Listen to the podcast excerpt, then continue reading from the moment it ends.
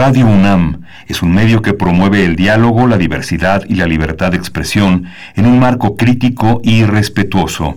Los comentarios expresados a lo largo de su programación reflejan la opinión de quien los emite, mas no de la radiodifusora. Radio UNAM presenta Primer Movimiento. El mundo desde la universidad.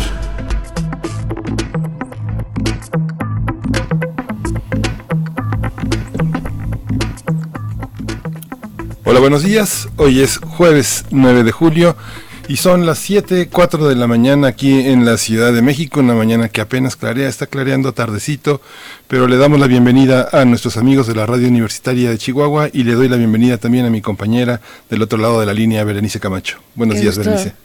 Qué gusto, qué gusto saludarte, Miguel Ángel Quemain, como cada mañana. Aquí estamos los dos acompañados, pues, de todo el equipo de Primer Movimiento. Se encuentra Uriel Gámez en, la producción ejecutiva, Socorro Montes en los controles técnicos, ambos allá en la cabina, eh, con esa fortuna de y con sana distancia, por supuesto, de, de poder estar ahí en Adolfo Prieto 133, en la colonia del Valle. Y pues nosotros desde la distancia, desde una gran distancia, pero desde la cercanía que propone y que permite la radio, la radio pública, la radio universitaria. Así es que bienvenidos, bienvenidas a esta emisión de jueves 9 de julio. Y pues bueno, ¿Cómo, ¿Cómo, viste el día el día de ayer, Miguel Ángel Quemain? Pues muy, ¿Qué día? Muy intenso, muy una eh, hubo muchos contrastes de la última visita de Calderón donde le llamaron ratero, asesino, vete de aquí, este Salamero, eh, al contraste de la recepción que tuvo el presidente, era un viaje pues lleno de expectativas, en muchos casos muy negativas. Eh, un vuelco de la prensa nacional hacia una especie de reconocimiento, una especie de tregua, pero ambos discursos de ambos mandatarios llenos de simbolismo, llenos de cordialidad, interesante, interesante. Eh, ya no tuve mucha noticia de cómo terminó la cena, pero la cena fue recibida, anunciada por el presidente como un encuentro de conciliación con hombres, como lo dijimos ayer, de empresarios que son parte de este país, que hacen cosas que a unos les gustan, a otros no, pero que finalmente han sostenido mucho de lo que este país significa. Berenice, ¿tú cómo lo viste? Pues igual también muy emocionante. Eh, pues todo, finalmente eh, lo que se pudo ver en redes sociales pues son algunos detalles precisamente de esa visita, detalles circundantes eh, que si hubo gritos a favor o en contra, hubo a favor muy concretos, también algunos por ahí eh, abucheando en el momento en el que llegaba eh, Andrés Manuel López Obrador a depositar la ofrenda y hacer este homenaje, por ejemplo, a, la estatua de Benito Juárez. Pero me parece, me parece en sí misma muy interesante todas las lecturas que se puedan dar a una visita como esta. Creo que tiene un fondo muy, muy importante eh, de, cómo el mismo gobierno de México está pues tratando este momento y acercándose en este momento electoral a el gobierno encabezado por Donald Trump otra de las noticias que sorprende durante este día, durante precisamente esta visita, vaya recepción que le da eh, eh, Estados Unidos al presidente Andrés Manuel López Obrador, pues es precisamente la detención de un hombre eh, pues que, que, significa tanto, que simboliza tanto un, priista como César Duarte, exgobernador de Chihuahua, que se encontraba prófugo desde el año 2017 y pues no sé si tú ves ahí una relación, probablemente no, en sí mismo el hecho es muy interesante interesante este este ex este priista, ex gobernador, pues que fue eh, señalado o que pues sí, por lo menos están las investigaciones en torno a esta operación Zafiro de desviación de recursos y de eh, un financiamiento ilegal hacia campañas electorales del propio PRI. Así es que bueno, la cara la cara del PRI, la vieja cara conocida eh, y, corrupta del PRI, pues se, se impacta en muchos y se imprime en muchos de los exgobernadores, algunos que están ya eh, encarcelados, el caso de Javier Duarte, en fin, el otro Duarte. Pero, ¿cómo lo viste tú? Sí, pues es verdaderamente, digamos que uno desde, desde, fuera tiene que verlo como una especie de casualidad afortunada. La policía, la, la, toda la diplomacia permite este tipo de, acciones. Miami es un territorio estadounidense y en el contexto de la visita, pues es muy afortunado uno de los signos que son el combate a la corrupción que es parte de las promesas de campaña de Trump, que justamente se alía a esta visión de, de romper una serie de, de denuncias de corrupción a lo largo de la Unión Americana que pues marcan una, uno de los obstáculos también para el desarrollo de su campaña. Es inevitable el contexto electoral que también favorece a Trump, pero también en el marco de lo que el presidente considera justo es interesante ver el reconocimiento eh, de un mandatario, de una cabeza, de alguien que si no mueve la mano no, no tendría, no hubiéramos tenido como país los apoyos que en su momento fueron decisivos para avanzar en algunos aspectos de la política que trató de impulsar el presidente en lo petrolero, en el tema de, de lo sanitario, aspectos que son pues son fundamentales eh, tener como aliado a los Estados Unidos. Por supuesto. Bueno, pues dos procesos de extradición, porque también este, el de César Duarte, es una detención eh, precisamente con fines de extradición, una detención que se dio en Florida, en Estados Unidos, y tenemos estos dos, estos dos procesos, tanto el de Emilio Lozoya, por un lado, eh, ex, ex eh, director de Pemex durante el gobierno de Enrique Peña Nieto, y por el otro este, el de César Duarte, ex gobernador de Chihuahua. Así es que bueno, es un tema que nos va a dar para mucho, para mucho rato y, qué bueno, y qué bueno que tengamos la posibilidad de que la justicia mexicana pues investigue, que aclare y que las y los mexicanos tengamos la verdad de esto, que es finalmente un rostro de corrupción que hay que, que hay que precisamente desvelar. Así es que bueno, estamos así iniciando esta mañana, son las 7 con 10 minutos de la mañana, 6 con 10 minutos hora de la de, de Chihuahua precisamente, que estamos enlazados con ustedes a través de la Radio Universidad de la Autónoma de Chihuahua. Son tres frecuencias, 105.3, 106.9 y el 105.7, que alojan a la Radio Universidad de Chihuahua y, que a su vez, eh, a través de las cuales pues podemos llegar nosotros también hasta allá, hacia este estado de la República. Y pues vamos a tener un inicio eh, interesante, vamos a estar conversando en unos momentos más con el maestro Marcos Masari Iriart. Él es director de la Facultad de Arquitectura de la UNAM y nos contará acerca de esta propuesta muy interesante. La UNAM eh, propone el programa de mejoramiento urbano Mi México Late, así se llama, Mi, Mi México Late. Vamos a ver en qué consiste en unos momentos más. Sí, tendremos también nuestra sección Historia de México, cambios políticos y usos del pasado, calles, estatuas, entre otros temas. Vamos a conversarlo con el doctor Alfredo Ávila, historiador y colaborador permanente de eh, Primer Movimiento. Y para nuestra nota nacional hacia nuestra segunda hora vamos a conversar con Lourdes Morales Canales, doctora en ciencia política por la Universidad de la Sorbona en París. Eh, hablaremos con ella acerca del INE, el INE y la elección de cuatro de sus consejeros, el INE que está además en un momento importante eh, con una identidad que se que ha tomado distancia, pues una distancia eh, que, que, que, es bastante clara con respecto al poder federal ejecutivo. Eh, el INE también que está organizando ya las elecciones, unas elecciones, dicen, de nuevo las más grandes de la historia de nuestro país, de la historia moderna de México. Sí, vamos a tener el tema de Etiopía y la violencia étnica que no para.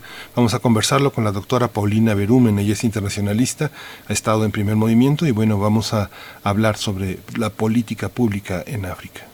Y hoy es eh, Miguel Ángel Quemain el afortunado de eh, pues poder compartir la poesía necesaria de esta mañana de jueves. Vamos a tener en la mesa de mundos posibles sabotear la contrarrevolución de Donald Trump. Vamos a conversarlo también con el doctor Alberto Betancourt, como todos los jueves. Él es historiador, profesor de la Facultad de Filosofía y Letras de la UNAM. Y después, hacia el final, pocos minutos antes de despedirnos, tendremos nuestra sección de derechos humanos. En esta ocasión, eh, pues conversaremos con uno de nuestros colaboradores, Jacobo Dayan, el ex coordinador académico de la eh, Cátedra Nelson Mandela en Derechos Humanos en las Artes de la UNAM. Y bueno, el caso Ayotzinapa es el caso que hoy nos propone Jacobo Dayan, cómo no, un, caso que ha tenido recientes descubrimientos que ponen en jaque la verdad histórica, eh, que hay descubrimientos desde la Universidad de Innsbruck eh, importantes para ir atajando los cabos sueltos de este caso, de este lamentable caso de la desaparición de los 43 estudiantes de Ayotzinapa. Así es que, bueno, esto para nuestro día de hoy.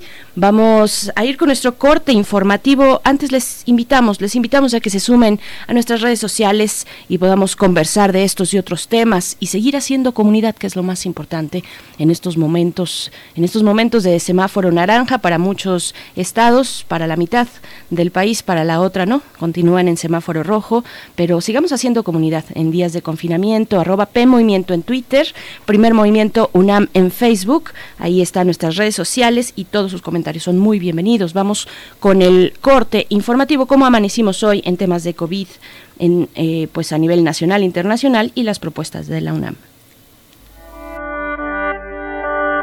COVID-19. Ante la pandemia, sigamos informados. Radio UNAM. La Secretaría de Salud informó que el número de decesos por la enfermedad de la COVID-19 aumentó a 32.796. De acuerdo con el informe técnico ofrecido ayer por las autoridades sanitarias, los casos confirmados acumulados se incrementaron a 275.003 y el de sospechosos a 80.893. El gobierno de la Ciudad de México decidió posponer por segunda ocasión la celebración del Día del Padre que estaba prevista para el 10 de julio. Claudia, Claudia Sheinbaum, jefa de gobierno, dijo que no existen las condiciones para realizar reuniones sociales o fiestas familiares por la pandemia del SARS-CoV-2 y mencionó que hay diálogo con la Cámara Nacional de la Industria Restaurantera, CANIRAC, para reagendar una nueva fecha. Así es, del Día de la Madre, en realidad. En esas estamos, ya nos habían dado una segunda ah, fecha y de nuevo se pospone. Así es, en esas estamos. En información internacional, África superó ayer la barrera de los 500 mil casos de coronavirus y casi 12 mil personas fallecidas por la COVID-19. El país con más contagios es Sudáfrica, que concentra más del 40% de las personas infectadas, con 215 mil 855 casos y 3.502 muertes. Le sigue Egipto con 77 mil 279 casos y 3.489 decesos. En tercer lugar se encuentra Nigeria, muy cerquita de Egipto, con 77.000 muertes y 600, no, 77.000 casos y 669 muertes por COVID-19. Sí, en la información de la UNAM, la recolección y procesamiento de basura se hace sin control sanitario, por lo que el manejo inadecuado de insumos como cubrebocas pone en riesgo a quienes recolectan y procesan los desechos en México. Así lo advirtió el doctor Héctor Castillo Bertier eh, del Instituto de Investigaciones Sociales de la UNAM, quien dijo que al ser arrojados a la basura, los cubrebocas se convierten en un potencial foco de infección. El autor del trabajo académico La Sociedad de la Basura dijo que, en teoría, los desechos de insumos como los tapabocas deberían ser incinerados. En el caso de la ciudadanía, deberían ser depositados en una bolsa señalada. Así es que bueno, ahí están las, eh, eh, pues lo que se también se está advirtiendo desde nuestra universidad. Vamos a ir con música, vamos con música. Sí, vamos a ir con música. Vamos a escuchar hoy de Audience o oh, JDI es la pieza.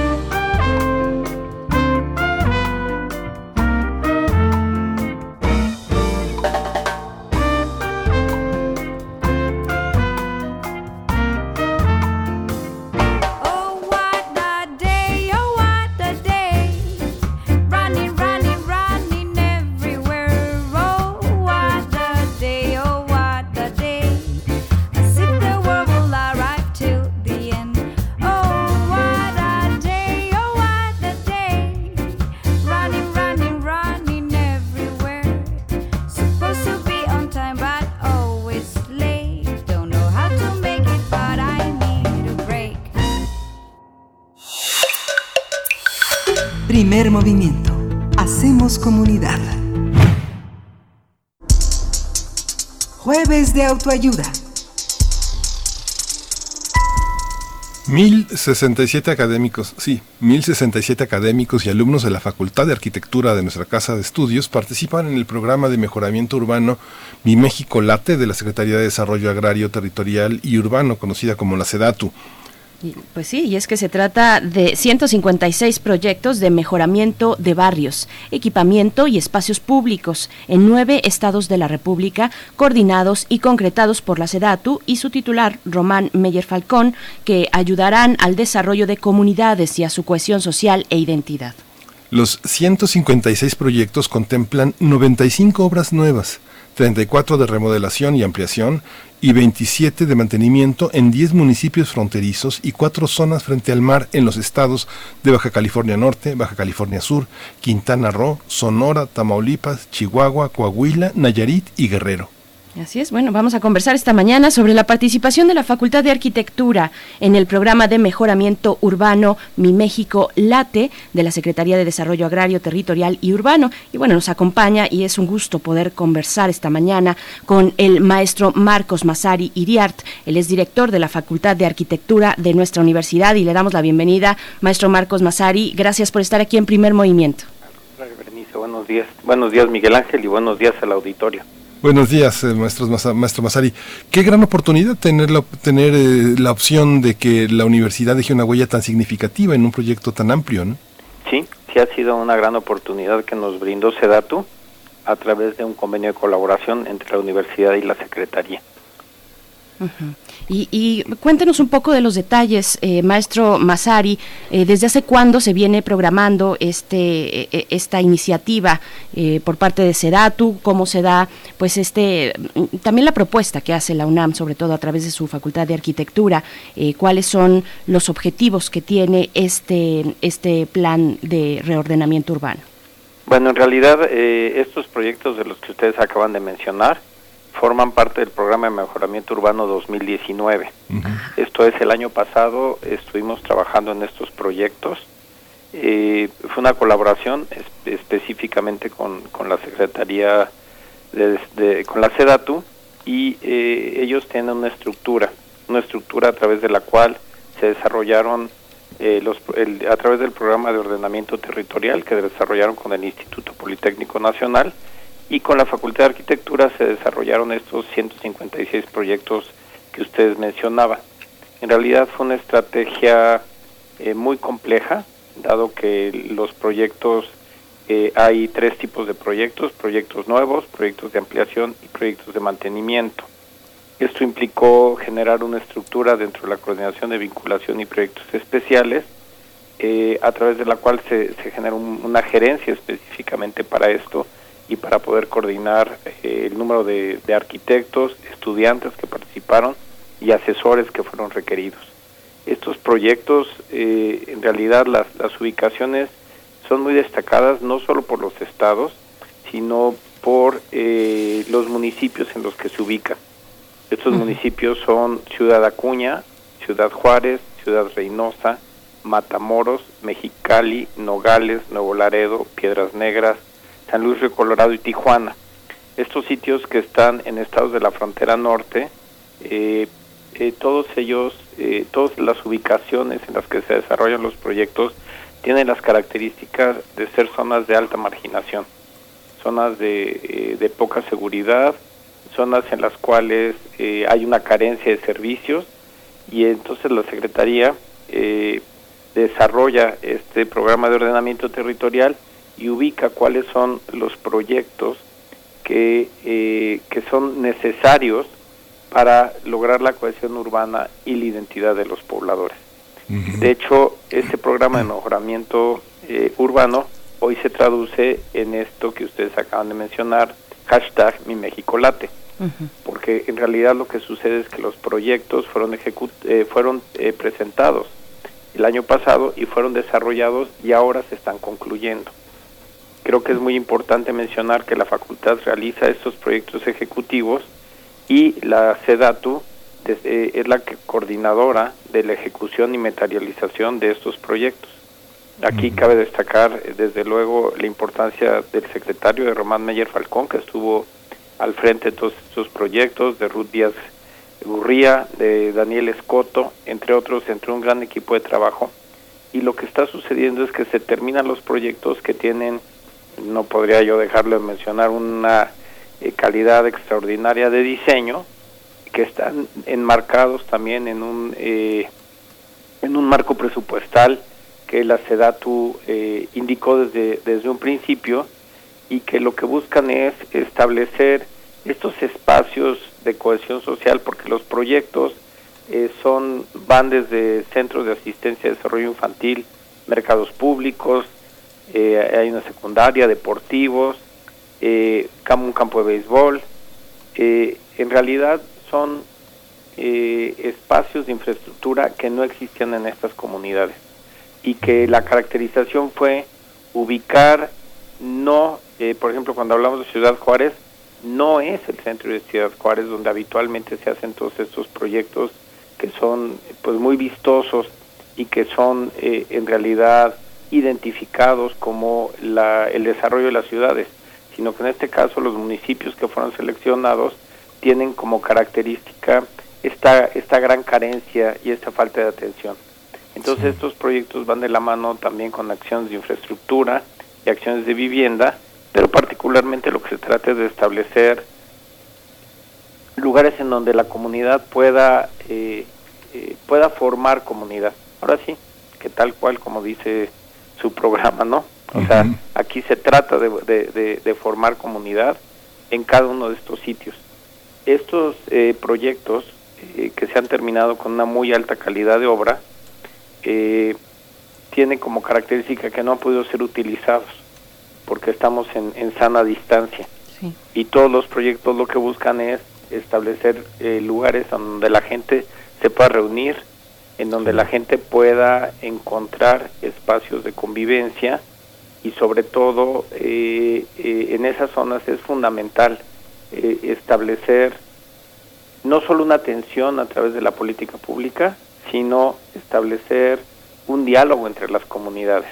Por eso en mi México Late se ha hecho una gran eh, se ha tenido gran cuidado en mostrar el entorno en donde se desarrollan estos proyectos. ¿no? Sí, fíjese que Uriel Gámez nos ha puesto en la visión que tenemos en nuestro chat, las, eh, en el chat personal de Román Meyer, Meyer Falcón, donde vemos el caso de Ciudad Juárez. Es que justamente el desafío, he tenido oportunidad de recorrer en los meses menos pandémicos, hace algunos meses, cómo los materiales usados son devorados por el, por el mar en toda la costa de Colima, de Nayarit, cómo hay una, hay una cuestión finalmente donde la gente no puede caminar porque el sol es abrasador y toda la disposición arquitectónica destruye esa posibilidad. Aquí en nuestra universidad tiene esa opción de jugar con el presupuesto, con comunidades muy abandonadas y con, lo, con el material idiosincrático. ¿Cómo trabajar con jóvenes, con, con arquitectos eh, cuando se desconoce, cuando no se es originario de un lugar? ¿Cómo, cómo empezar a trabajar, eh, interiorizar las dificultades, los problemas ambientales, eh, de, ambientales escénicos? ¿Cómo, ¿Cómo fue este trabajo con la comunidad universitaria, maestro Masari? Bueno, aquí hay una coordinación con la SEDATU. En realidad, como explicaba, los análisis de ordenamiento territorial fueron hechos previamente por ellos. Se hicieron visitas a los sitios, se hicieron los levantamientos y sobre todo se, se generó un, equipo multidisciplinario, porque efectivamente una de las características que busca tener este proyecto es establecer eh, eh, las obras que sean de bajo mantenimiento, no solo la importancia del costo, sino la selección de materiales para que con un bajo mantenimiento y una larga duración eh, eh, puedan servir a las, a las comunidades. Ahora mencionabas, hay efectivamente cuatro, eh, cuatro ciudades o cuatro municipios que están frente al mar, que son Acapulco, Bahía de Banderas, Los Cabos y Solidaridad en Quintana Roo. en estos, por ejemplo, cabe mencionar que hay uno muy particular que es el cuerpo de agua del represo, en donde lo que se hace es que se tiene que analizar primero ambientalmente cómo funcionan estos espacios, ¿no? Porque eh, el agua no corre todos los días, es de, de, cuando son aguas torrenciales, son climas eh, que se caracterizan justamente por, por ser, eh, tener días muy fríos o, muy calientes y esto lo, lo, que, lo que hace es que se requiere incluso repensar cómo se vive. La habitabilidad en estos espacios es muy importante. Por ejemplo, los parques se viven de tarde, se viven de noche, no se viven en los horarios que estaríamos acostumbrados en la Ciudad de México, por ejemplo, en otro tipo de clima. Y esto hace que los proyectos busquen justamente eh, generar estos espacios en donde algunas veces es una cubierta, en otros espacios en realidad son eh, circulaciones, eh, espacios con una circulación de aire que permita tener ventilaciones cruzadas. Las escuelas tienen desde luego sus patios a cubierto, pero con características siempre de atención al, al diseño bioclimático que permita hacer espacios eh, que no nada más son generosos para estas comunidades, pero, pero que además tengan eh, condiciones de habitabilidad en los climas extremos. Hay muchos espacios abiertos, polideportivos, eh, parques, que, que, tienen justamente esta, esta aproximación por parte de la universidad. Es lo que la universidad le da a este proyecto, es justamente este estudio tanto de, de las formas de habitar como de las características climáticas y de, desde luego de la factibilidad constructiva entre los parámetros este, especificados por dato. Por supuesto.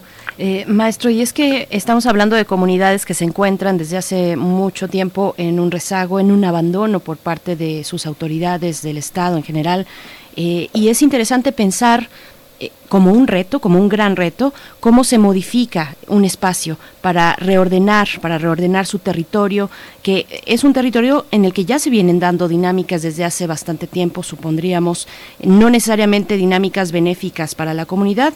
¿Cómo se modifican entonces los espacios para que tenga un impacto precisamente en esas dinámicas y se pueda generar pues bienestar, que es lo que, lo que lo que se pretende con este con este programa? Sí, desde luego se trata de, que la calidad de vida de las personas se modifique, ¿no? Dado que los espacios en los que viven tienen todas estas carencias, lo que se busca a través de estos proyectos es generar espacios que detonen la vida comunitaria y que establezcan justamente eh, pues que la gente vea que cambia su calidad de vida en estos espacios y que permite eh, sobre todo creo que es importante que estos espacios están diseñados eh, para todas las edades, que son espacios que han sido pensados para que las comunidades eh, tengan un, eh, una obra que los identifique. Y hay comentarios incluso de, preguntarse si realmente van a poder ir a esa escuela sus hijos o si realmente el parque es para ellos o si el deportivo es de uso de la comunidad, o sea, son espacios marginados y con un gran rezago y en este sentido para la universidad este proyecto ha sido muy importante porque reafirma la importancia del compromiso social que tenemos dentro de la formación de nuestros estudiantes y en el siglo XXI desde luego el compromiso ambiental. Esto es, tenemos que establecer un diálogo no solo con, la, con las personas a quienes servimos, sino también un diálogo con el medio ambiente. Hoy estamos muy preocupados por la seguridad sanitaria esperamos que esto pase, pero las condiciones climáticas siguen afectándonos. Y esto implicará desde luego, eh, o ha implicado, el repensar cómo nos aproximamos a todos estos diferentes géneros de edificio para poder establecer eh, las condiciones adecuadas, ¿no? Por ejemplo, en los mercados eh, es muy importante que el mercado no sea solo un espacio para, para la venta de mercancías, sino que se conviertan en, en, espacios en donde la gente también convive y que puedan tener otros usos. Por ejemplo, está el de Bahía de Banderas, es uno de los mercados, el de Ciudad Acuña también, ahí por ejemplo el, el presidente municipal está orgullosísimo del mercado, porque aparte es una, eh, esto también tiene este proyecto que está vinculando ahora sí que los tres niveles de gobierno y esto hace que también, y es fundamental, no es la SEDA, la SEDATU coordina toda esta, esta estructura, pero llega hasta el nivel local. Y en el nivel local establece un compromiso con las autoridades locales, por eso menciono el ejemplo de Ciudad Acuña, porque permite establecer justamente la importancia que tiene el, el, eh, eh, la, autoridad municipal, porque el chiste de esos proyectos es, una vez que se los apropia la comunidad, hay que buscar que, que eh, su durabilidad, que es una de las características que tienen todos los todos los, los proyectos y que y que buscan entre otras cosas eh, mostrar que eh, hay, eh, digamos, otras estéticas sobre las cuales se puede trabajar y que tienen eh, y que son obras dignas, que son obras que están dentro de los presupuestos asignados y que permiten cambiar y mejorar la calidad de vida de la comunidad. Esto es, es este programa Mi México Late lo que hace es hacernos ver la arquitectura desde las personas, que creo que eso es lo más importante o sea, no ver la arquitectura como la gran obra pública, sino ver la arquitectura desde las personas y desde el cambio que para las personas eh, implica el hecho de contar con, poder contar con este tipo de servicios, ¿no? Sí, empezábamos diciendo que había sido una gran oportunidad para la universidad y justamente la, la universidad tiene esa posibilidad de ser una conciencia de la, de la sociedad y que eh, en esta posibilidad el espacio es el que piensa a los ciudadanos, no hay una, una cuestión preconcebida que tiende a parecerse a algo, sino ser pensados en la discapacidad, en todas las características que va teniendo la población por sus posibilidades y por sus imposibilidades. Esta parte, pensar, pensar desde la universidad esto y no pensar en tener un despacho de arquitectos cuando se egrese, sino integrarse a obras también que forman parte de las comunidades y de los estados a los que pertenecen muchos estudiantes ha sido una de las grandes dificultades de la arquitectura pública, de, la enseñanza de la arquitectura desde, lo, desde la universidad pública. Un poco si puede hablarnos de esta experiencia frente a las, las posibilidades que tienen un poco los alumnos frente a proyectos como estos. Eh, desde el empresariado, usted tiene la experiencia de haber participado en, en, aspectos como este. Es posible pensarla no solo desde lo público, sino también desde el desarrollo de la arquitectura privada. Sí, desde luego porque bueno, lo, lo, que sucede es que, eh, eh, y en la Facultad de Arquitectura hemos trabajado mucho en esto, tenemos que cambiar la, la perspectiva de lo que es un arquitecto. ¿sí? O sea, un arquitecto no es aquel que proyecta solo para paso de la reforma. Yo siempre les digo a los estudiantes eh, como broma que, que ya no hay terrenos en paso de la reforma y que entonces necesitamos mirar como arquitectos hacia otras eh, necesidades que tiene la sociedad. Y desde luego, eh, eh, como parte del compromiso ambiental que siempre ha tenido la universidad como universidad pública, es el hecho que tenemos que entender al, al arquitecto con esta perspectiva de el tiempo y el momento en que le toca vivir. En México, el 70% de la población para el 2030 seguramente vivirá en ciudades esto es un cambio radical, es un cambio que modifica la, forma de vida de las personas y que modifica también nuestra relación con el, con el medio ambiente. Es una, eh, justamente este desbordamiento de las, eh, de las manchas urbanas y estos municipios de los que hablamos hoy son un buen ejemplo, porque en realidad son el resultado del crecimiento de las manchas urbanas en donde es, eh, podríamos decir que se ocupa el territorio, pero no necesariamente se urbaniza. Entonces se va generando este urbanismo espontáneo, esta arquitectura de autoproducción, muchas veces en sitios en donde no es el lugar adecuado desde el punto de vista ambiental, desde el punto de vista territorial, pero que se, la, la población se va apropiando de estos territorios. Entonces este proyecto vincula, digamos, eh, multiescalarmente lo que podemos entender de la arquitectura y esto es fundamental o ha sido fundamental para todos los estudiantes que trabajaron en estos proyectos. Porque podemos ver que cuando nosotros vemos las ciudades generalmente visualizamos los centros de ciudad, los centros históricos, centros que tienen valor patrimonial y rara vez trabajamos las periferias. En este caso, lo que se ha trabajado son las periferias. Y las periferias son justamente estos espacios de inequidad social, pero que están ya eh, de alguna manera eh, articulados con la ciudad formal. Entonces tenemos una ciudad formal, una ciudad informal, y en la ciudad informal se carece de este tipo de servicios, ¿no? Entonces el equipamiento, la infraestructura y los servicios son fundamentales para eh, hablar de calidad de vida para las personas, ¿no? Por ejemplo, tenemos un proyecto que es un jardín de sombras, en realidad alguien lo podría ver y decir, bueno, pues esto es una cubierta, pero si en ese sitio no hay sombra, lo que se requiere para poder convivir al exterior es tener un lugar ventilado y abierto. Estos proyectos, por ejemplo, o sea, este proyecto se concibió también en caso de un huracán, que la gente se pueda resguardar ahí, que puedan ser centros de acopio, que puedan ser centros para desarrollar eh, actividades múltiples y esto es también algo de lo que han aprendido los estudiantes.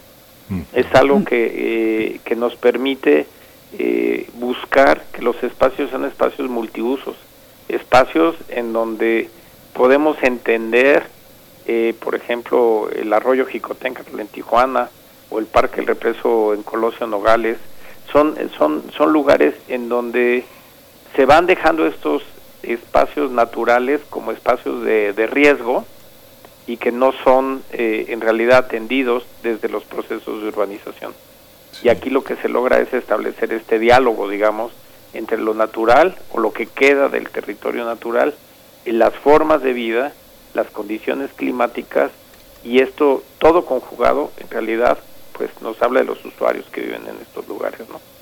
Pues maestro Marcos Masari, yo quería eh, preguntarle un poco hacia dónde eh, pues pensar lo que resta de la década en cuanto pensando desde un territorio y un espacio público, pero es algo que ya nos acaba de explicar eh, de una manera muy gráfica con todos estos lugares. Y, bueno, desafortunadamente se nos acaba el tiempo, pero vamos a estar siguiendo lo que realiza la Facultad de Arquitectura en estos momentos, que es muy importante además pensar en un lugar como, como ese, como la Facultad de Arquitectura, como la UNAM, para dar un poco de luz, echar un poco de luz sobre el territorio que ahora nos exige, por ejemplo, tener una sana distancia, una sana distancia en los espacios públicos cuando se empiezan a reabrir las actividades precisamente afuera de nuestras casas. Así es que eh, estaremos, si usted está de acuerdo, pues consultándole de nuevo más adelante y por el momento le, agradecemos mucho, maestro Marcos Masari Iriart, director de la Facultad de Arquitectura de la UNAM. Muchísimas gracias. Al contrario, gracias a ustedes y gracias, a la audiencia también.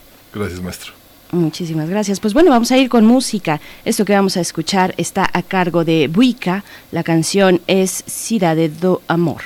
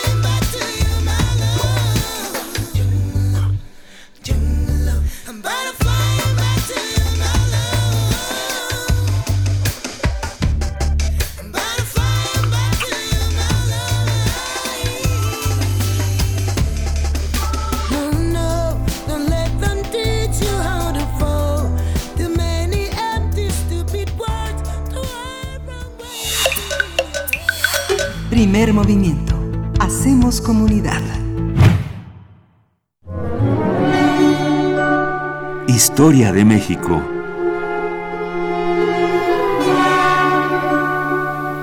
Nos da mucho gusto saludar esta mañana al doctor Alfredo Ávila, colaborador de Primer Movimiento. Él es historiador, es profesor de la UNAM, también es investigador del Instituto de Investigaciones Históricas y en esta ocasión nos hablará de los cambios políticos y, los usos del pasado, las calles, las estatuas, entre otros elementos que componen una historia en común. Querido Alfredo Ávila, bienvenido, ¿cómo estás? Buenos días. Hola, buenos días.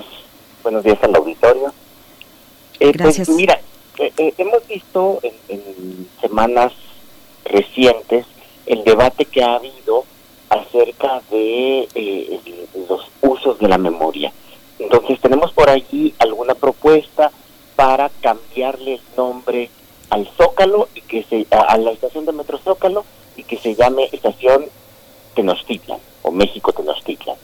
Eh, tenemos eh, el, el caso más sonado en Estados Unidos del retiro y el derribo de estatuas, fundamentalmente de propietarios esclavistas, eh, pero también algunos conquistadores españoles que en el suroeste de Estados Unidos y que después muchas de mu- muchos colonos españoles a finales del siglo XIX erigieron estatuas eh, en honor de, de, de aquellos, ¿no? de Junipero Serra y de, y de otros. Eh, en México no hemos tenido eh, eh, esas escenas tan fuertes de iconoclasia en contra de las estatuas, pero eh, algunas en el pasado, hay que recordar que en 1992 la estatua de Diego de Mazariegos, fundador de San Cristóbal, eh, fue derribada por un grupo de comunidades indígenas vinculadas con el Ejército Zapatista de Liberación Nacional, justamente el 12 de octubre, a los 500 años del, del llamado descubrimiento de América. Eh, ahora, el tema es, el tema es que eh, hay muchas explicaciones para el- los movimientos en contra de las estatuas o para cambiar eh, nombres eh, de, de calles y, y asignarlos. En el caso, el caso de Mazariegos a mí me parece bien, bien interesante porque esa estatua no era tan vieja. Esa estatua se, se puso en los años 70 del siglo XX por, eh, por un, un grupo de políticos, entonces todos esos políticos eran periodistas, por supuesto, vinculados con estancieros que habían expulsado a, eh, a campesinos indígenas de sus comunidades para quedarse con, con sus tierras. Y curiosamente fueron esos mismas, esas mismas comunidades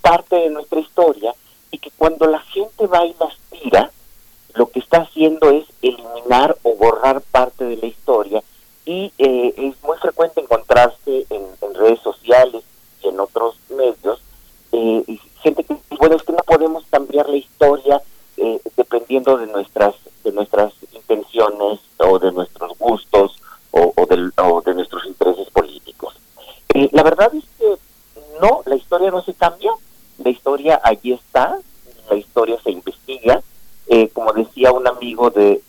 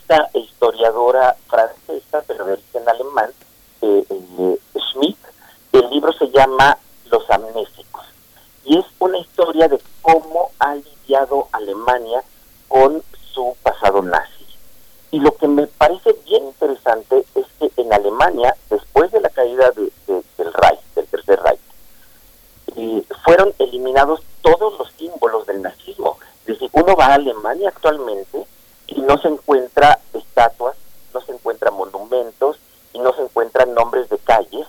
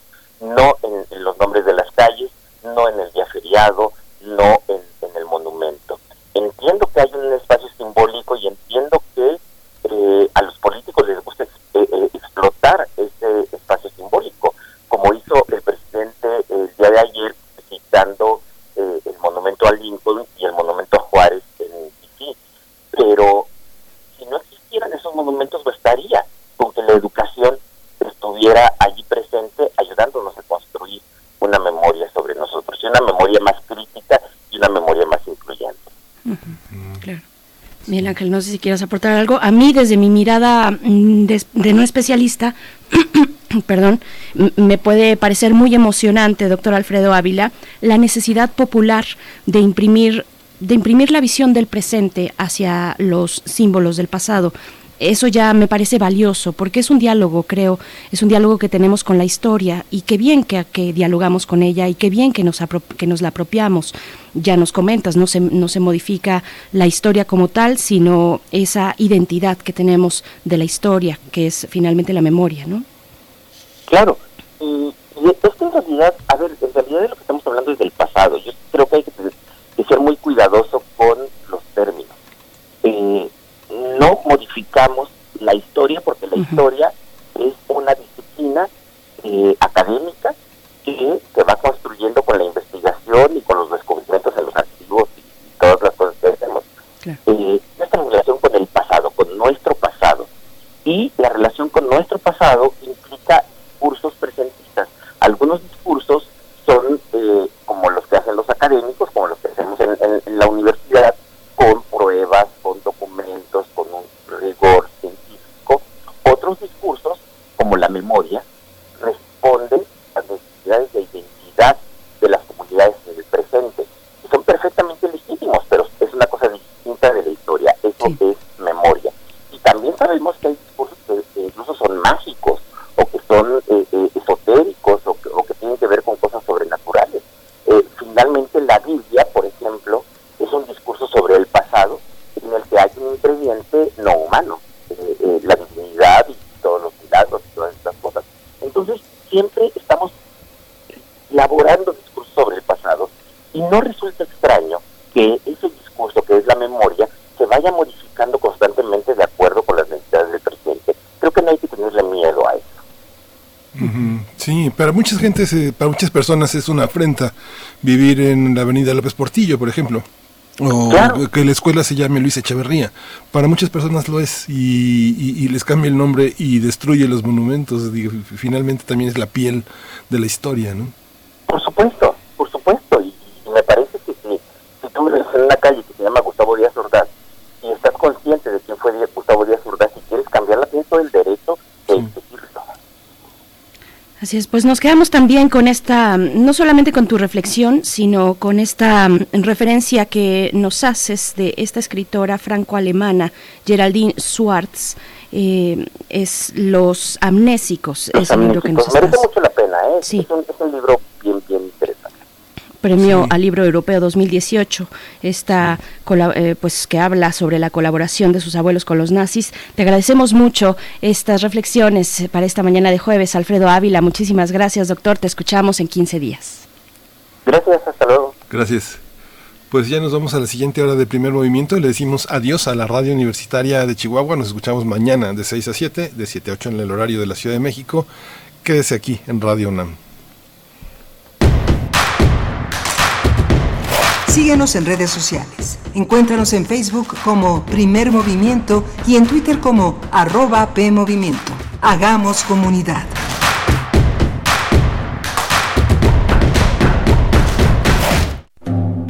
En el año 420 a.C., un hombre pasaba horas tratando de resolver los enigmas orgánicos del ser humano. Hoy, gracias a él, lo último sobre investigación y salud llegará a tus oídos.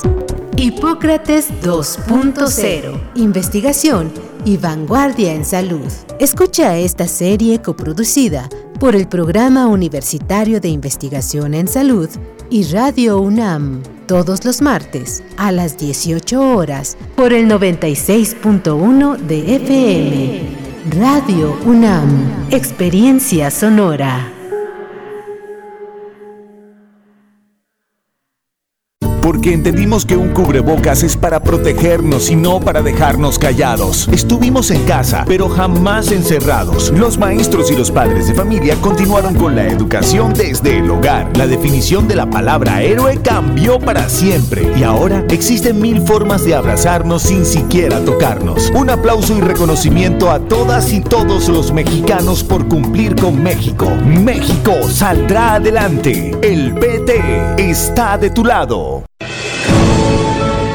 En Fundación UNAM queremos seguir apoyando a nuestros médicos residentes de la Facultad de Medicina de la UNAM para que estén bien protegidos ante la pandemia de COVID-19 y puedan seguir ayudando a la población.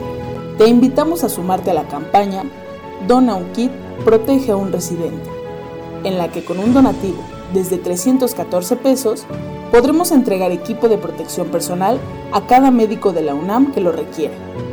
Entra a la página www.fundacionunam.org.mx y con tu ayuda hagamos posible lo imposible.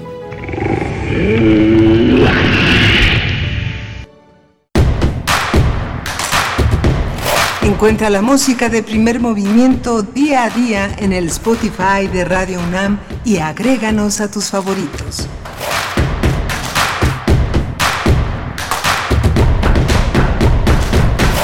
Muy buenos días, bienvenidos, bienvenidas. Estamos iniciando nuestra segunda hora en primer movimiento. Son las 8 con 3 minutos de la mañana, hora del centro del país, de este jueves 9 de julio, y estamos transmitiendo desde la Ciudad de México.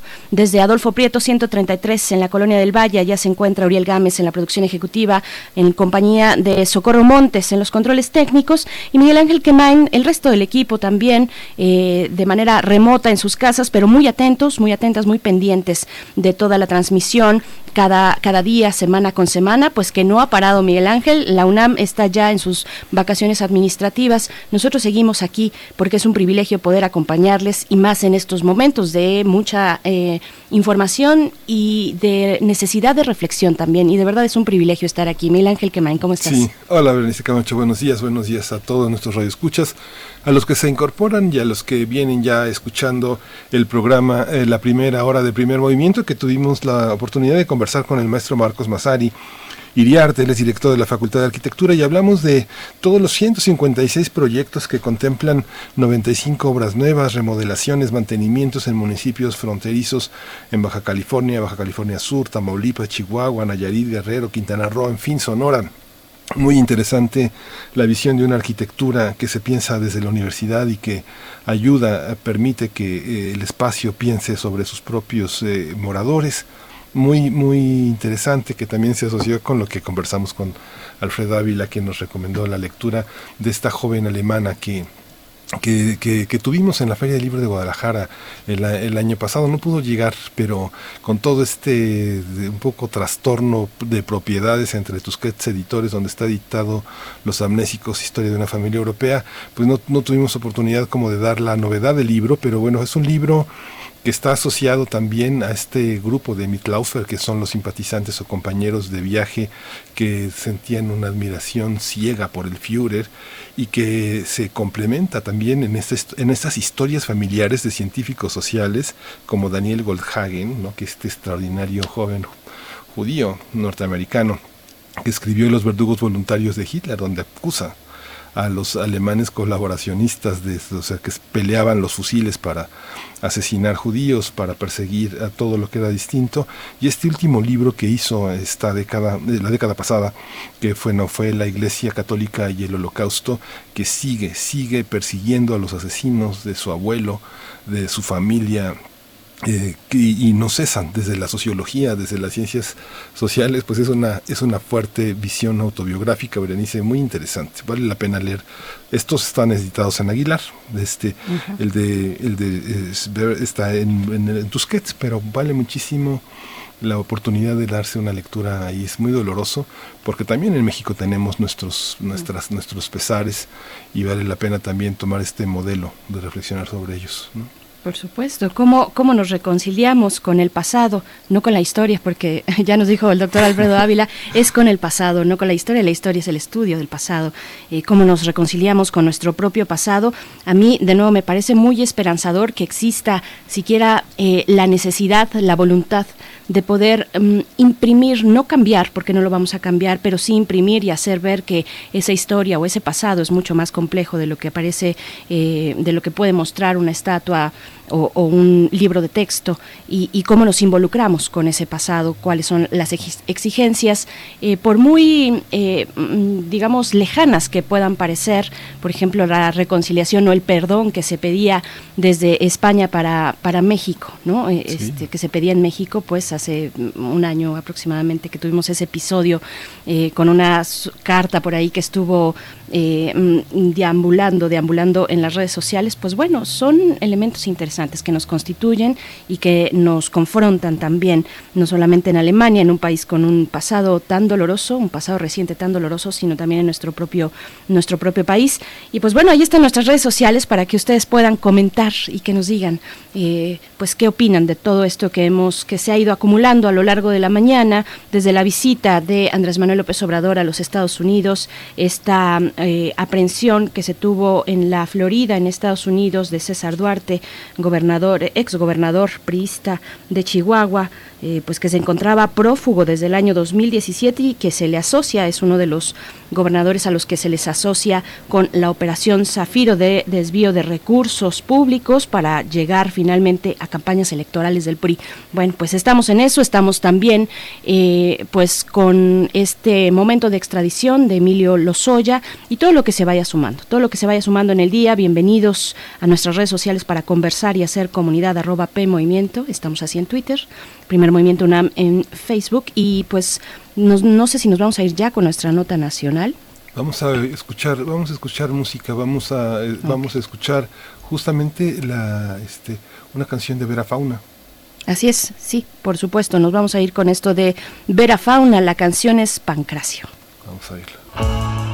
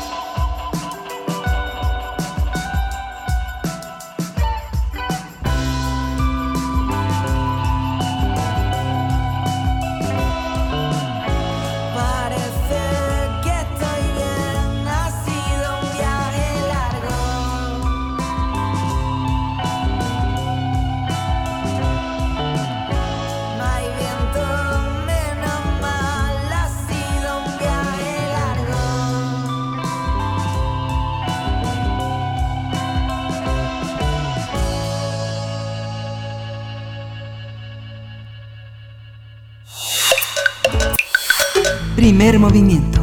Hacemos comunidad. Nota Nacional. Desde el pasado 3 de abril se debieron integrar al organismo autónomo cuatro nuevas consejeras y consejeros del Instituto Nacional Electoral, el INE. Sin embargo, debido a la pandemia por COVID-19, la Cámara de Diputados suspendió el proceso de designación.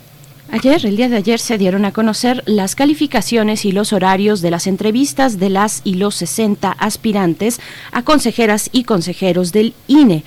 Esta semana, el Comité Técnico de Evaluación retomará las entrevistas a los seleccionados en las etapas previas, las cuales se realizarán vía remota, con una duración máxima de 30 minutos para cada candidato y no serán transmitidas en vivo. Posteriormente serán incluidos en cuatro quintetas esas quintetas deberán ser entregadas a la Junta de Coordinación Política para que analice el perfil de los candidatos. Para la elección de los cuatro consejeros, quienes ocuparán el cargo por nueve años, los legisladores federales determinaron que realizarán un periodo extraordinario el próximo 22 de julio. Esta semana el presidente Andrés Manuel López Obrador pidió que sean electos perfiles íntegros y rectos, y ya que criticó que este órgano electoral ha estado compuesto por oportunistas e inmorales, así lo dijo. Sí, vamos a tenerle una conversación sobre la reanudación de la elección de los cuatro consejeras, consejeros y consejeras del INE. Y hoy nos acompaña la doctora Lourdes Morales Canales, ella es doctora en ciencia política por la Universidad de la Sorbona en París, es maestra en comunicación, profesora asociada del Centro de Investigación y Docencia Económica, el CIDE, donde actualmente dirige la Red por la Rendición de Cuentas. Y pues es un gusto saludarla, eh, doctora Laura Morales Canales, esta mañana que nos da la oportunidad de conversar con usted. Muchas gracias. Hola, ¿cómo están? Bien. Gracias, doctora. Pues buenos días y, muchas gracias. Bienvenida. Pues están puestas ya, echadas las reglas de mm, podemos decirle del juego, por lo menos de la elección o de la designación en medio de, esta pandemia. ¿Qué significa en términos políticos esta designación y cuáles son, eh, pues digamos, las complicaciones que se alcanzan a ver tanto en el ambiente político como también en el tema de la pandemia? Bueno, eh, es una buena noticia que se haya realizado el proceso. Efectivamente, tuvo que suspender debido a la pandemia. Y eh, como ustedes ya lo mencionaron, el 3 de abril concluyó el periodo de los consejeros Enrique Andrade, Marco Baños, Benito Nasif y Paula San Martín. Eh, es importante esta designación porque formalmente ya inició el, el, periodo electoral, ya no se pueden hacer ninguna reforma, ningún cambio legislativo al respecto. es decir, las elecciones del año que entra tienen que seguir las reglas que están ya establecidas y tienen todavía que atenderse algunos vacíos normativos que no fueron eh, hechos por la Cámara, como lo es la normatividad respecto a la reelección. Ahí se quedó un vacío y supongo que el órgano electoral tendrá que establecer eh, un lineamiento al respecto. Entonces, ¿qué sigue? Bueno, lo primero, hablando de, cuáles son las implicaciones políticas, pues vemos que este proceso de, designación es bien complejo, ¿no? Este, se hace convocatoria pública, se hacen exámenes, o sea, se pasa una serie de filtros, eh, lo cual pues nos hace en la desconfianza que existe entre eh, los actores políticos sobre el tipo de personas que se van a designar. Ustedes recordarán eh, en la reforma del 96, eh, la designación pues provenía de una predesignaban personas. Y en ese entonces las reglas básicas pues eran que se trataban de personas que tuvieran una trayectoria y un reconocimiento y que por lo menos no fueran vetados por los partidos es cierto que eh, obedecía también a la lógica de cuotas partidistas, pero al menos en esa primera edición, cuando se ciudadanizó, como se le dijo al órgano electoral, pues sí hubo en que las personas eh, fueran inquietables, ¿no? Ahora, ¿cómo es el proceso? Bueno, son, son cuatro etapas. Eh, la primera etapa es la revisión de los requisitos de elegibilidad, que se cumpla con lo que dice la ley. luego viene un examen, un examen de conocimientos, eh, luego una revisión de la idoneidad base a la documentación recibida, les pidió un mensaje, les pidió una carta de, motivos, una carta de intención, y el día de hoy empezamos con las entrevistas para que posteriormente se integren las cuatro quintetas. que por primera vez va a haber dos quintetas exclusivamente para mujeres y dos de hombres. Eh, ¿Quiénes forman el comité técnico? El comité técnico que estará a cargo de esta tarea son, son ciudadanos, eh, que tres fueron propuestos por la Junta de Coordinación Política de la Cámara de Diputados, que son Blanca Heredia, Silvia Giorgiuli y Diego Valadez, todos ellos académicos con amplia trayectoria reconocida. Dos fueron propuestos por el Instituto Nacional de Acceso a la Información y Protección de Datos, que son Ana Laura Magaloni y José Roldán Chopa, eh, dos colegas muy queridos del CIDE, también muy reconocidos, y dos fueron propuestos por la Comisión Nacional de Derechos Humanos, que fueron John Ackerman y Sara Lovera. Esta designación del comité técnico había cumplido hasta antes de la propuesta de la CNDH, pues con los consensos eh, de los partidos políticos, pero la designación del doctor Ackerman fue impugnada por el PAN, el PRD y Movimiento Ciudadano, ya que le criticaron pues solamente la afinidad pública del doctor Ackerman con Morena, sino también porque su pertenencia al Instituto de Formación de este partido político, pues eh, dudas sustentadas sobre su neutralidad y bueno, pues la relación personal secretaria de la función pública pues también, ¿no? Y sin embargo, esta impugnación no prosperó y ha sido el proceso, ¿no? Ahí me tranquilizo, pues que es uno de siete, ¿no? Los, los otros, los demás, son personas que eh, eh, segura de su neutralidad, ¿no? Entonces, en la, primera fase se registraron 390 aspirantes, eh, curioso que son 255 mujeres y 135 hombres, y empezaron los filtros. Había personas cercanas a los partidos políticos que tenían impedimentos legal para eh, participar eso fue parte de los de los filtros. El primer filtro quedó en eh, 82 mujeres y 82 hombres. En, esto todo esto se puede ver en un micrositio que fue habilitado para seguir el proceso. Creo que esto eh, es un avance significativo, procesos de designación que cumplan con eh, de transparencia. Esto se puede ver en Consejero Cine 2020 .diputados.gov.mx. Ahí pueden seguir todas las partes del proceso. Y luego siguió la revisión este y quedó finalmente, bueno, y el examen, y quedó la lista de 60 finalistas, 30 mujeres y 30 hombres.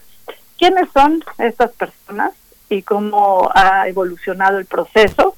Bueno, primero, ¿cómo ha evolucionado? Ha habido eh, 12 recursos de inconformidad presentados ante el Tribunal Electoral del Poder Judicial de la Federación, eh, no solo por quienes impugnaron la valoración del examen y recurrieron a este, a este órgano, sino también por quienes consideraron eh, que no estaba eh, suficientemente motivada y fundada la valoración del currículo y gracias a estas impugnaciones es que la, el tribunal eh, ordenó, eso fue eh, un elemento que no provino directamente del comité, sino fue una orden del tribunal, la publicación de las calificaciones. Eh, es la primera vez que yo veo que en un proceso se publican las calificaciones y eso pues, me parece también que sería una buena práctica que debería de, de establecerse. ahora sí paso a quiénes son los que están eh, aspirando a cargo a consejero, pues tenemos en su mayoría que son personas que provienen de órganos eh, de las OPLES o los órganos públicos locales electorales, otros que vienen del servicio electoral del INE, eh, está eh, una ex consejera de Colima, de Tlaxcala, de Oaxaca, de Nuevo León, de Morelos, hay, del Estado de México, hay otros que vienen de eh, los tribunales electorales estatales y también del Poder Judicial de la Federación. Este, hay unos cuantos académicos, como eh, lo es el, doctor Javier Aparicio, también querido colega del CIDE, que por cierto sacó la más alta calificación. Este, hay otro eh, académico de, la UNAM y también otro más de, de. Eh, tenemos a una sola militante de, organizaciones sociales eh, que además tiene experiencia en la administración pública, que es Eunice Rendón. Ella eh, pues es especialista en migración y prevención de la, de la violencia. Es miembro del Consejo Ejecutivo de nosotros, esta, esta organización de la sociedad civil, que yo también formo parte de la, de la directiva, que se encarga de promover derechos. Y, eh, y nada más, eh, tenemos a, a Carla Humphrey, que es actualmente, pero fue consejera electoral de la Ciudad de México y directora, actualmente directora adjunta de la Unidad de Inteligencia Financiera de la Secretaría de Hacienda y Crédito Público, ¿no? Trabaja, es mano derecha de Santiago Nieto. Entonces, eh, pues esos son los, los candidatos. Eh, eh, se ha pedido a través de una carta formal a la JUCOPO distintas organizaciones sociales como Artículo 19, como Fundar, como otras organizaciones integrantes de la red, que se hagan públicas en tiempo real estas entrevistas, ya que en el acuerdo publicado por la JUCOPO se esgrimió el argumento de que esto no se haría público en tiempo real porque sería poner en ventaja a los últimos entrevistados frente a los primeros, lo cual pues me parece un, un argumento absurdo, es como si los profesores no quisieran hacer exámenes orales porque eh, los primeros van a estar en desventaja eh, con los últimos, cuando pues sabemos que estos ejercicios pues tienen una variedad de, de, reactivos, una variedad de preguntas, y, el que sabe, sabe, y el que no, no, sin importar en dónde está formada la lista, ¿no? Pero bueno, ustedes pueden consultar estas, estas, los horarios de las entrevistas, el acuerdo eh, empieza en el día de hoy y terminan el lunes 13 de julio a las 6 de la tarde. El último en fila es Fernando Roberto Zúñiga Tapia. Y este y eh, el orden de las entrevistas es una mujer y un hombre intercalados. Y pues será tarea ardua del que lo hacen por amor a arte, de, manera anónima, con un fuerte compromiso pues tendrá la tarea no solo de integrar estas quintetas, sino de hacer un, una motivación y fundamentación de por qué consideran que son los idóneos para, para el cargo. Como sabemos en estos procesos de designación, eh, siempre se carecen de suficientes argumentos de rendición de cuentas, sabemos quiénes quedan, pero nunca sabemos por qué no quedan los otros, ¿no? Entonces esperemos que esta vez sí se cumplan con estos requisitos y quizá eh, la JUCOPO reconsidere a raíz de esta carta que le fue enviada y transmita estas entrevistas en vivo, como se ha hecho en otros en otras ocasiones. Esta, esta edición además eh, va a ser en línea, entonces no hay riesgo de que se filtren eh, posibles boicoteadores de estos ejercicios, porque sabemos que eso también puede ser, no está escrito, pero pues puede ser otro de, las, de los argumentos, ya sucedió en una edición anterior, ¿no? Entonces, eh, pues a mí sí me gustaría que se eh, los, las sospechas que hay y la desconfianza que hay en torno a las designaciones del órgano electoral, ¿no? del árbitro electoral. Pues eh, complejo el proceso, digo, esos son rituales que nuestra cultura ha colocado como pues las máximas expresiones del sadismo. Quien ha sido profesor sabe que el estrés que de los de los primeros que participan no tiene que ver con la tranquilidad de los últimos. Finalmente Freud lo dijo en un artículo muy extraordinario que explica los orígenes del sadismo que es pegan a un niño. El linchamiento del primero, del golpeado, este, tranquiliza muchísimo la violencia del último. Es parte de lo que tenemos que enfrentar. Y vimos con, la, con, la, con los cuestionamientos a los candidatos a los, a los, a los órganos reguladores de energía, la ignorancia verdaderamente supina de algunos diputados que estaban cuestionando a verdaderos expertos y algunos farsantes que se, pos, que se colocaron como expertos y que no sabían ni de qué se trataba el órgano, ¿no? Es, es parte de, como de un ritual complejo que nuestra cultura ha colocado también con el nombre de transparencia. digo, va a ser un síntoma de mucho de lo que somos, ¿no, doctora?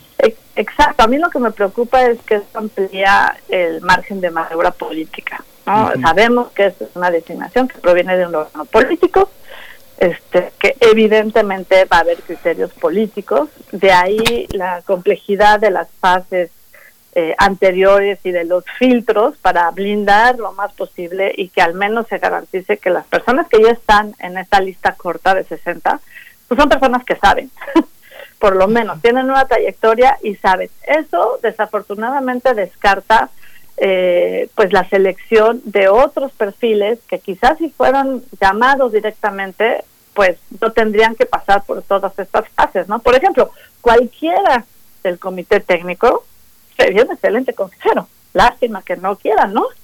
Son personas con una trayectoria reconocidísima, todos, ¿eh? ¿eh? entonces, pues bueno, eso, es a mí lo que me preocupa, de que dónde va a estar eh, la opacidad se presta a, a maniobras con todo y que se publique en ex post, el costo político, digo, solo hay algunos obsesivos que vamos a ver las entrevistas ex post, pero no es lo mismo estarlas viendo en línea y tener varios ojos encima que ya que se integran las quintetas y que ya no hay mucho que hacer en términos de exigencia pública. Otra cosa que se me olvidó decir, ahí no para el proceso, es decir, se entregan las quintetas y eh, se tienen que remitir a la mesa directiva la propuesta que Jucopo haga. Hay un primer filtro en donde ellos van a sacar los cuatro nombres, lo cual tiene que suceder el 21 de julio. Y luego eso se pasa a votación al Pleno de la Cámara de Diputados el 22 de julio. Eh, tiene que tener mayoría calificada. Si no se logra la mayoría calificada, es decir, si tenemos una CNDH bis, el, 23 de julio, entonces procederían a la insaculación de las quintetas, es decir, al azar, las que queden, ¿no? Cuatro nombres por insaculación. Eso sí, dos hombres y dos mujeres.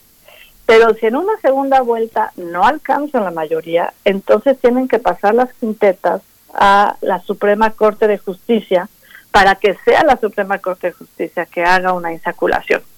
Entonces también eh, pues va a ser interesante quiénes conforman estas estas quintetas, ¿no? Y que no haya eh, pues nombres ya predeterminados. Yo creo que de ahí la complejidad de que sean quintetas y no ternas, ¿no? Porque muchas veces hay ternas de uno. Aquí va a ser más complejo que haya quintetas de uno, ¿no? Este, y otra cuestión de contexto, estamos en un contexto pues muy complejo para el INE, ya que los órganos constitucionales autónomos pues no son digamos el, el personaje o la institución favorita del presidente Manuel López Obrador, ni varios actores de la clase política. En un monitoreo que se hizo en las, de las mañaneras, en los últimos dos años ha habido al menos 59 referencias al órgano electoral, de las cuales 39, es decir, el 66%, han sido negativas.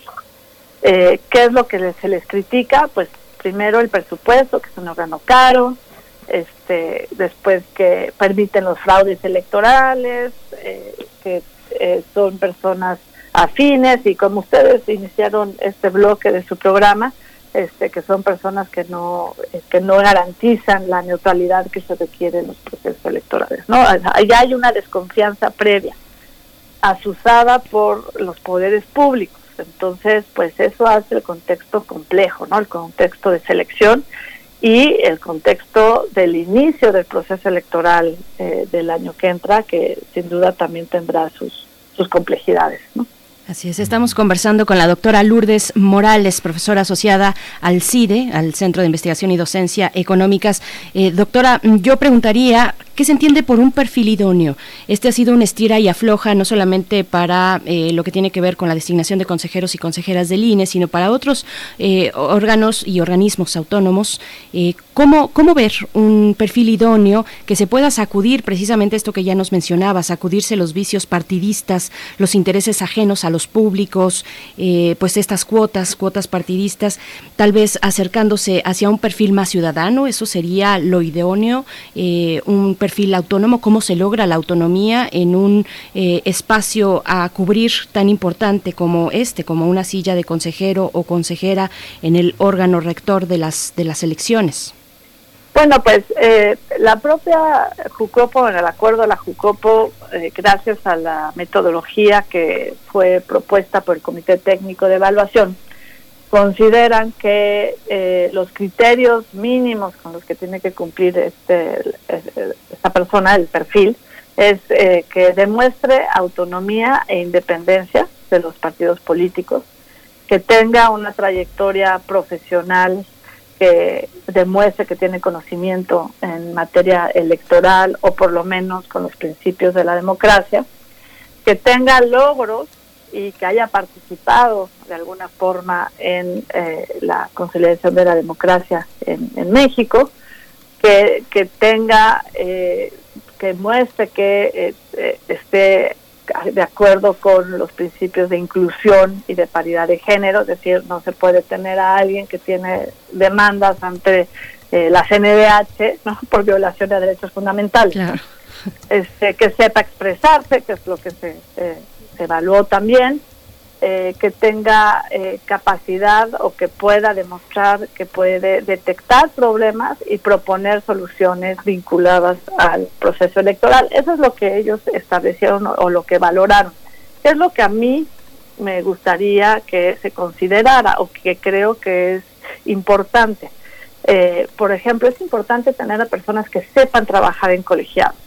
Hay personas que son brillantes, que cumplen con todos estos estos requisitos, estas características, pero que no saben trabajar en equipo y que pueden ser muy tóxicos en un, en un colegiado. No, no, se les da esto de poder dialogar, son reventadores o son muy bélicos y, y, no, no contribuyen.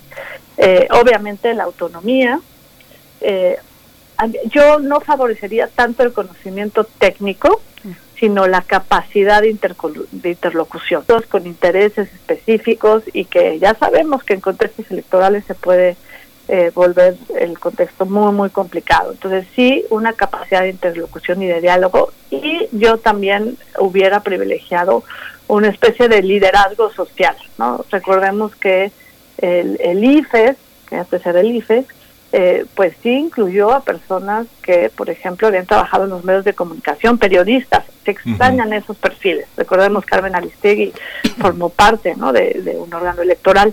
No tenemos esos perfiles en esta ocasión. Se dio más importancia a lo técnico, que creo que eso se suple con la cantidad de personas y de asesores que trabajan en el INE y yo a mí sí me hubiera gustado pues alguien eh, pues un perfil un poco distinto a lo que hemos visto hasta ahora sí es que fundamentalmente la capacidad de hacer preguntas también viene de aspectos que no son estrictamente técnicos que finalmente la objetividad un poco positivista de establecer eh, una, serie de conocimientos certificados que permiten a ciertas figuras que tienen una ya trayectoria donde solamente se pueden por tiempo, por antigüedad adquirir esas facultades técnicas, tienen la facultad de hacer una serie de preguntas, pero se pierden otras.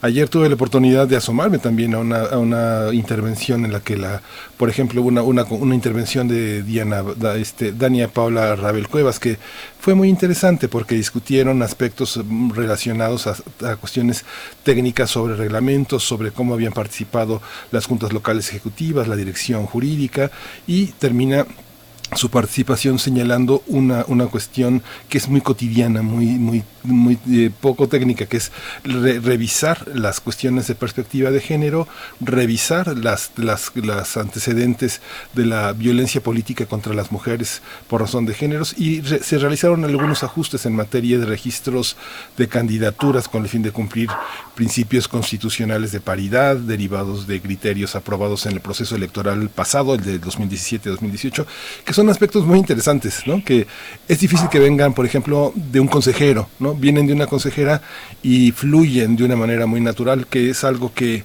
esta parte no tan técnica permite, ¿no, doctora? Así es, y, desafortunadamente la sobreespecialización de estos órganos constitucionales autónomos, eh, pues ha generado una burocracia esa, esa crítica es bastante válida. Hay una burocracia enorme en su funcionamiento que los aleja mucho de la ciudadanía. Entonces, eh, ha habido eh, al menos 300 propuestas o más de reforma eh, que se quedaron en el tintero, que desafortunadamente no evolucionaron, cuestionando este modelo y proponiendo algunas de ellas, pues un modelo muchísimo más eh, ligero, eh, un, INE más delgado, no tan, no tan cargado de funcionarios, no tan cargado de atribuciones, para hacerlo pues no solamente más ágil, sino más cercano al ejercicio de derechos políticos.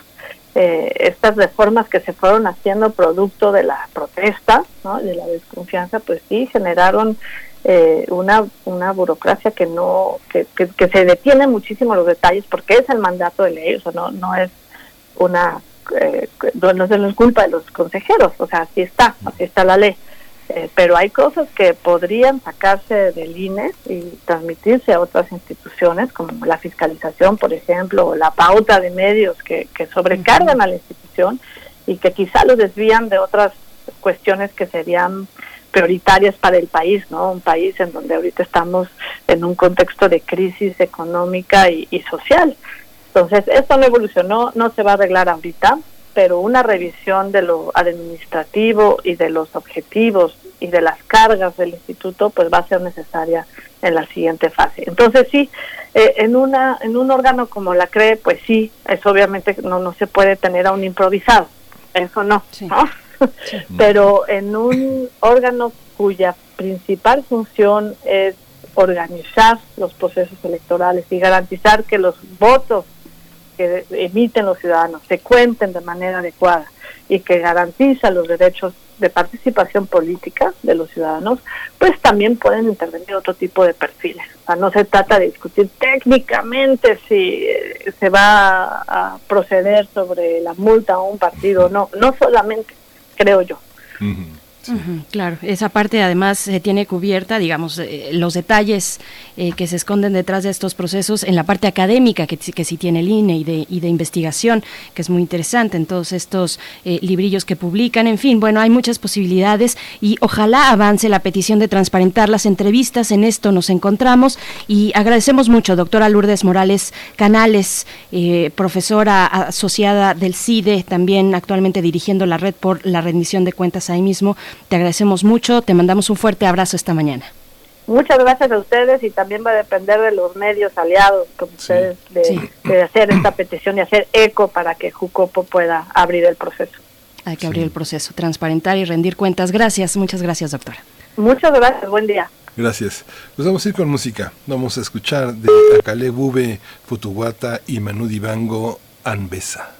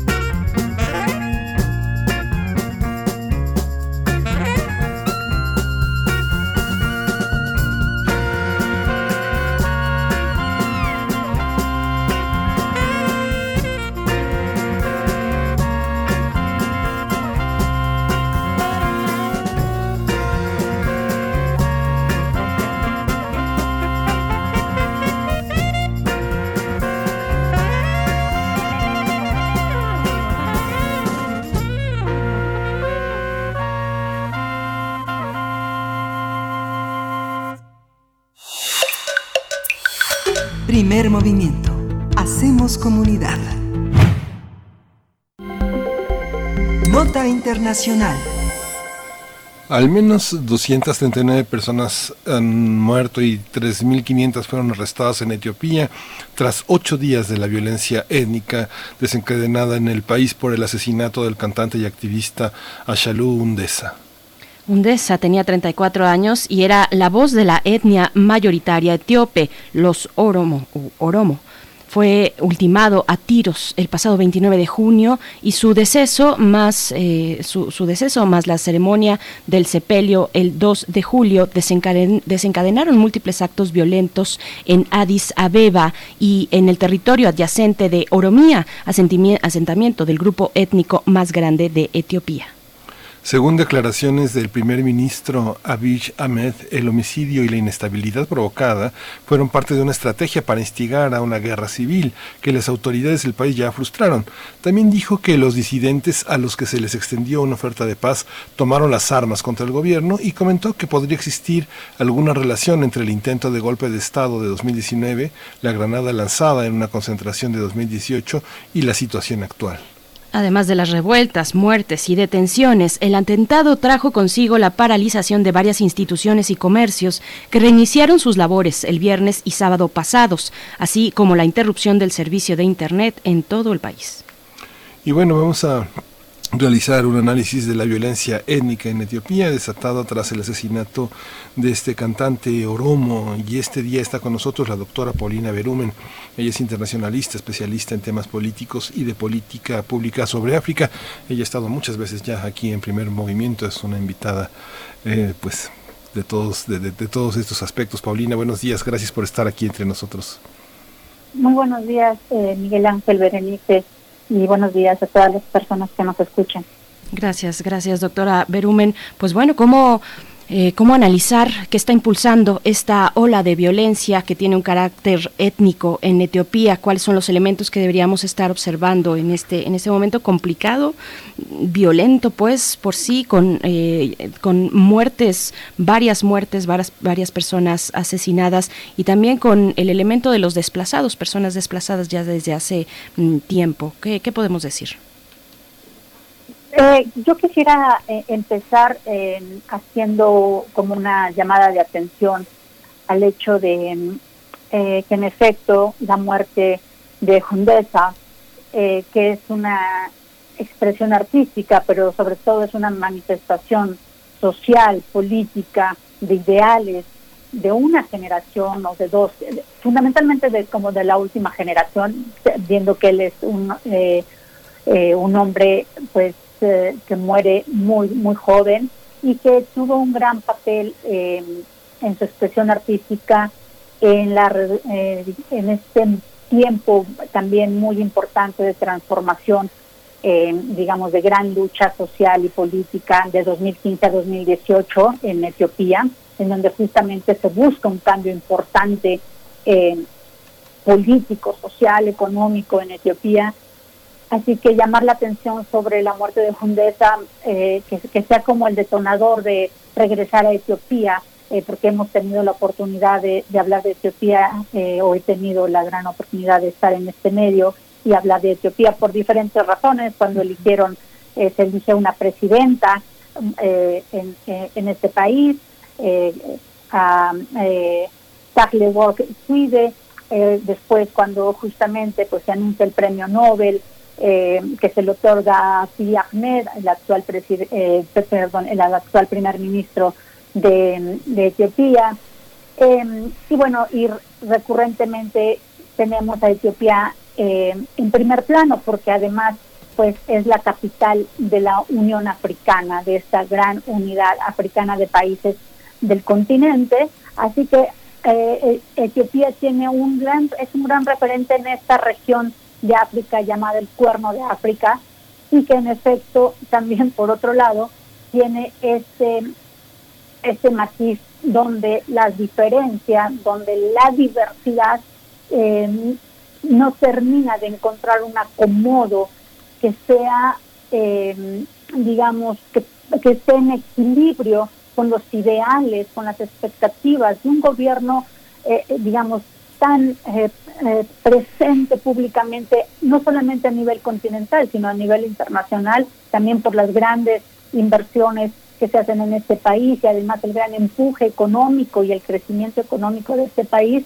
Así que la, la muerte de Fundesa es, es, un, es un detonante de volver a regresar a Etiopía, pero ahora para verlo justamente en esos aspectos que parece ser que eh, abajo se están moviendo elementos que están llamando eh, la atención de esta comunidad africana, de este gobierno eh, premiado eh, con un premio Nobel y de una expectativa económica muy importante. Entonces hay una llamada de atención social. Me parece que ese es un elemento que yo quisiera poner de relieve. los tres años que mencionaba de 2015 a 2018, donde los el, el pueblo oromo eh, busca justamente tener una presencia más eh, importante, representativa y una igualdad de representación en sus derechos políticos, en su voz de expresión política y económica, eh, se vuelven muy importantes porque a lo largo de, digamos, de, voy a mencionar un momento mucho más reciente, pero desde luego podría ir mucho más atrás, desde que se da esta transición, de, esta primera gran transición democrática con el gobierno provisional en 1991, después la las primeras elecciones democráticas en 1995, eh, el pueblo oromo, eh, a pesar, como ustedes bien lo dijeron, de ser la, el pueblo que tiene eh, es el porcentaje de población más importante de Etiopía, básicamente 30 cerca del 35% de la población, pensando que Etiopía es el segundo país más poblado de África, con cerca de 110 millones de personas.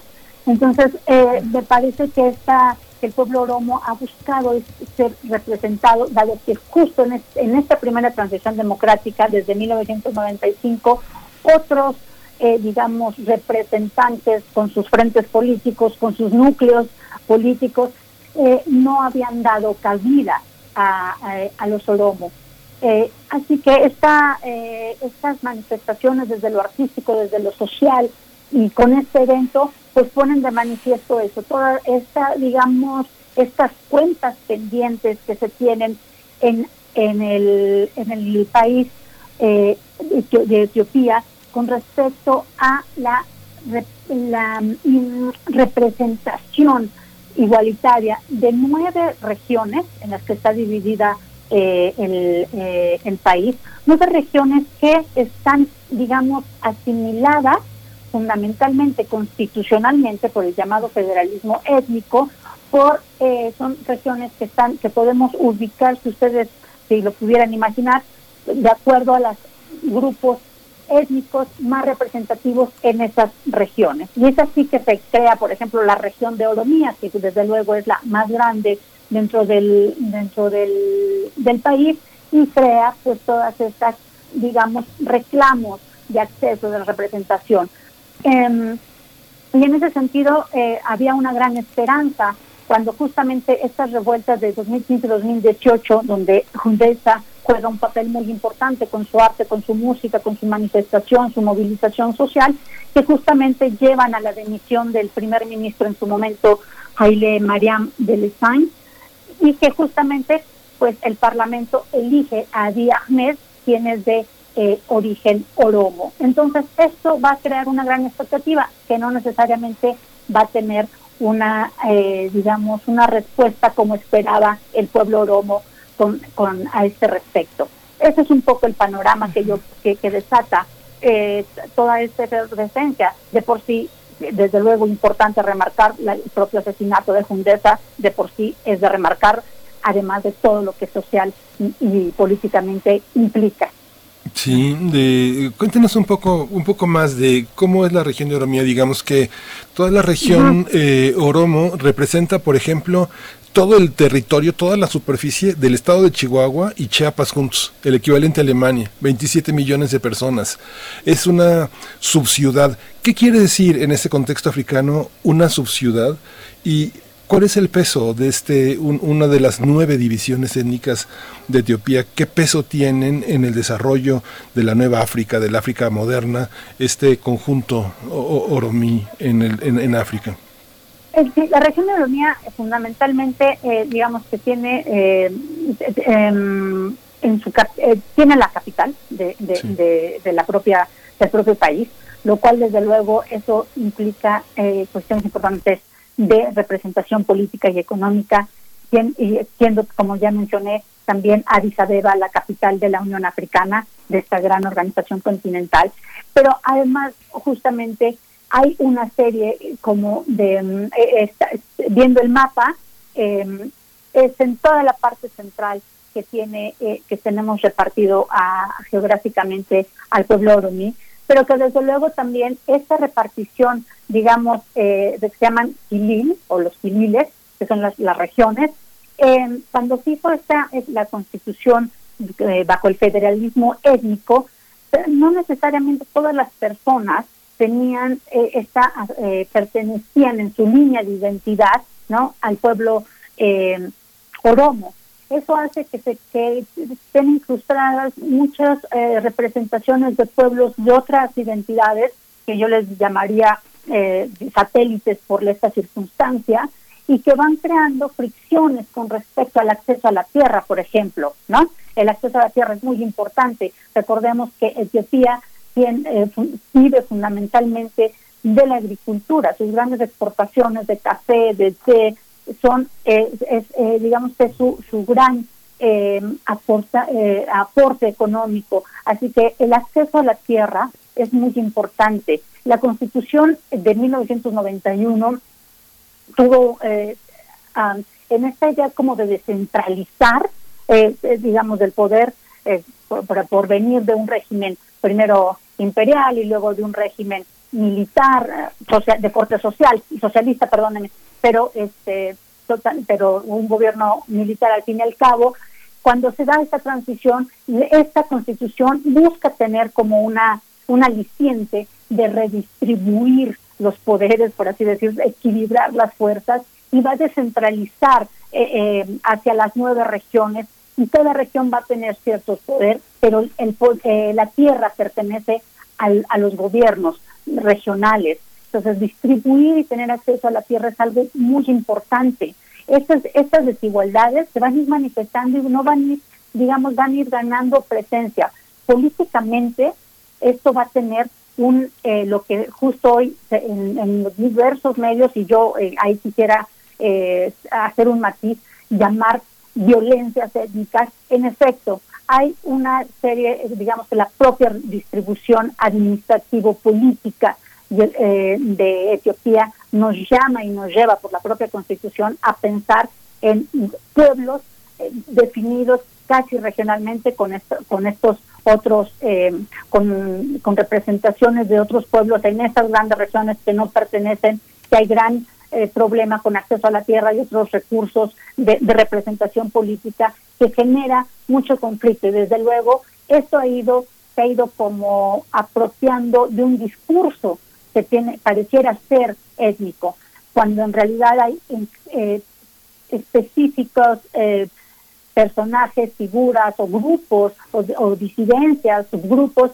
que utilizan esta propia, digamos, de origen, las características del federalismo étnico de, la Constitución para, eh, digamos, poner de relieve que se trata de violencias étnicas. Y me parece que eso sí es importante eh, señalarlo. Entonces, el pueblo oromo ha buscado tener también esa ese peso representativo en nombre de justamente sus desventajas a raíz de la propia constitución y su representación en los poderes del Parlamento etíope, del, de acceso a, a, la tierra, a la economía y a otros eh, elementos que se derivan de esta propia eh, dinámica eh, económica en, en, Etiopía en general.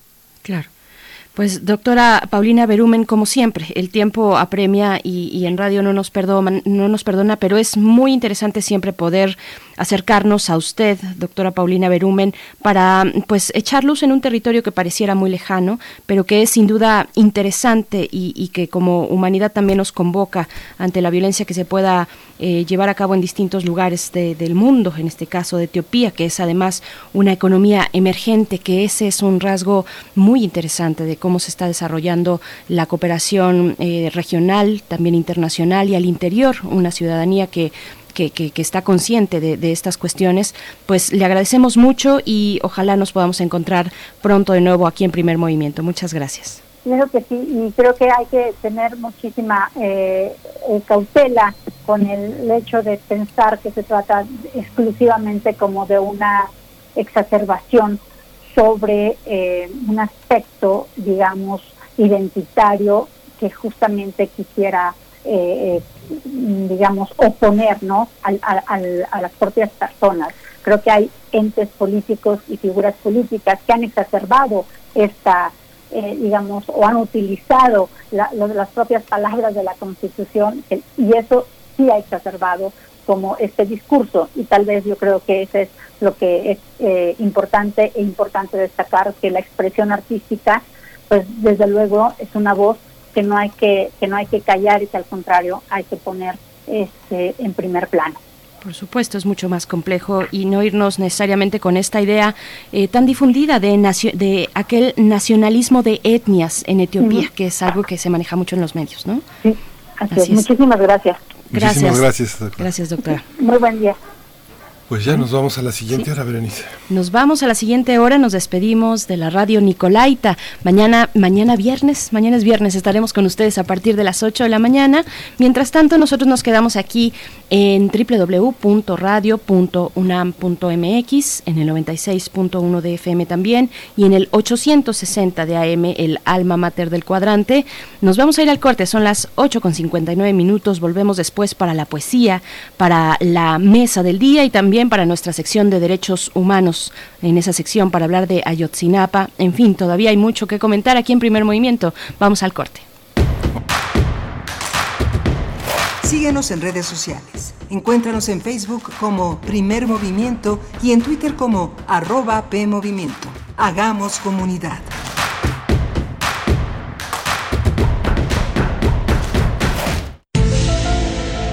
Los marcianos llegaron ya y llegaron bailando ricacha, ricacha, ricacha, ricacha. Oye, güey, ¿y tú crees que existen los marcianos? Ah, ¿cómo crees, mano? Si ya te la sa, ¿pa' qué te la pla? Son puros choros. Mientras tanto, en el planeta SAS. Los humanos llegaron ya y llegaron cantando el cha-cha-cha. Cha-cha-cha-cha-cha-cha-cha-cha. Así llaman en tierra ricachá. Oye, ¿y los humanos existirán? Acompaña a Juan González en el planeta SAS, radionovela futurista. Lo primero que Juan González dijo fue...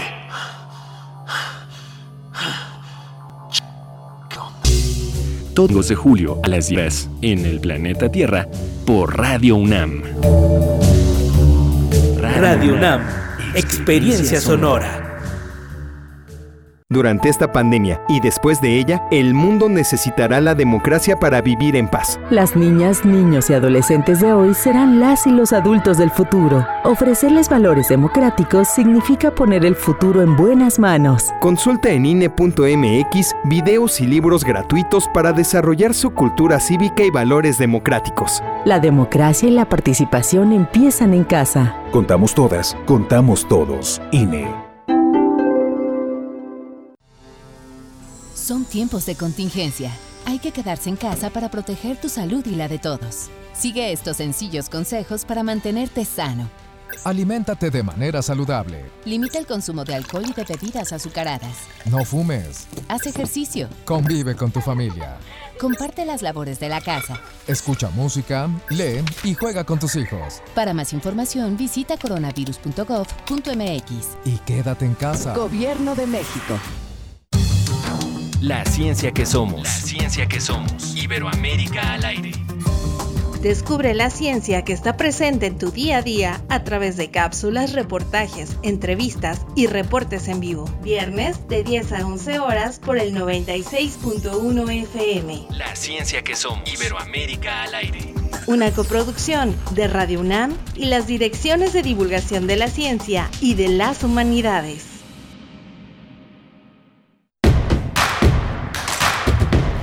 Encuentra la música de primer movimiento día a día en el Spotify de Radio UNAM y agréganos a tus favoritos.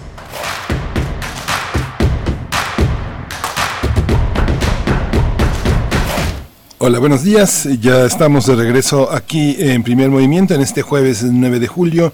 Una mañana, una mañana muy interesante, dos horas de información, de análisis, de diálogo, en el que hemos estado Berenice Camacho y su servidor dialogando con una serie de temas y de investigadores de primer orden. Berenice, buenos días. Hola, ¿qué tal? ¿Qué tal? Muy buenos días, Miguel Ángel. Qué gusto seguir aquí contigo, en tu compañía como cada mañana y también en compañía eh, y con el respaldo de todo el equipo de primer movimiento. De nuevo, gracias a los que están en cabina.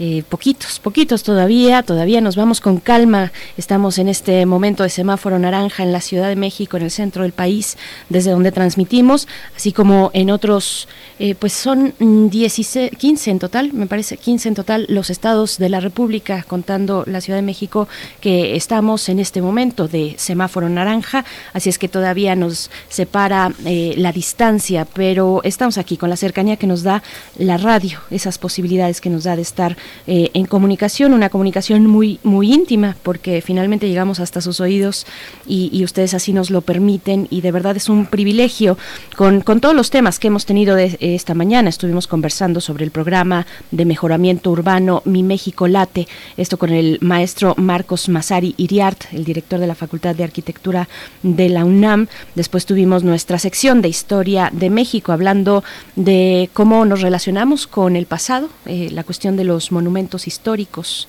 de las estatuas, del nombre de los nombres de las calles, en fin, qué significado y resignificado le damos al pasar del tiempo. Pues bueno, eh, tuvimos también la conversación sobre el INE, un momento importante, eh, interesante y necesario también que como ciudadanía nos acerquemos, apropiemos de estos procesos que ahora están ya en momento de eh, realizar las entrevistas a las y los candidatos. Y bueno, todavía nos queda por delante, Miguel Ángel, una hora para hablar de, bueno, nuestra mesa. Hoy es jueves de Mundos Posibles. Vamos a estar conversando con el doctor Alberto Betancourt.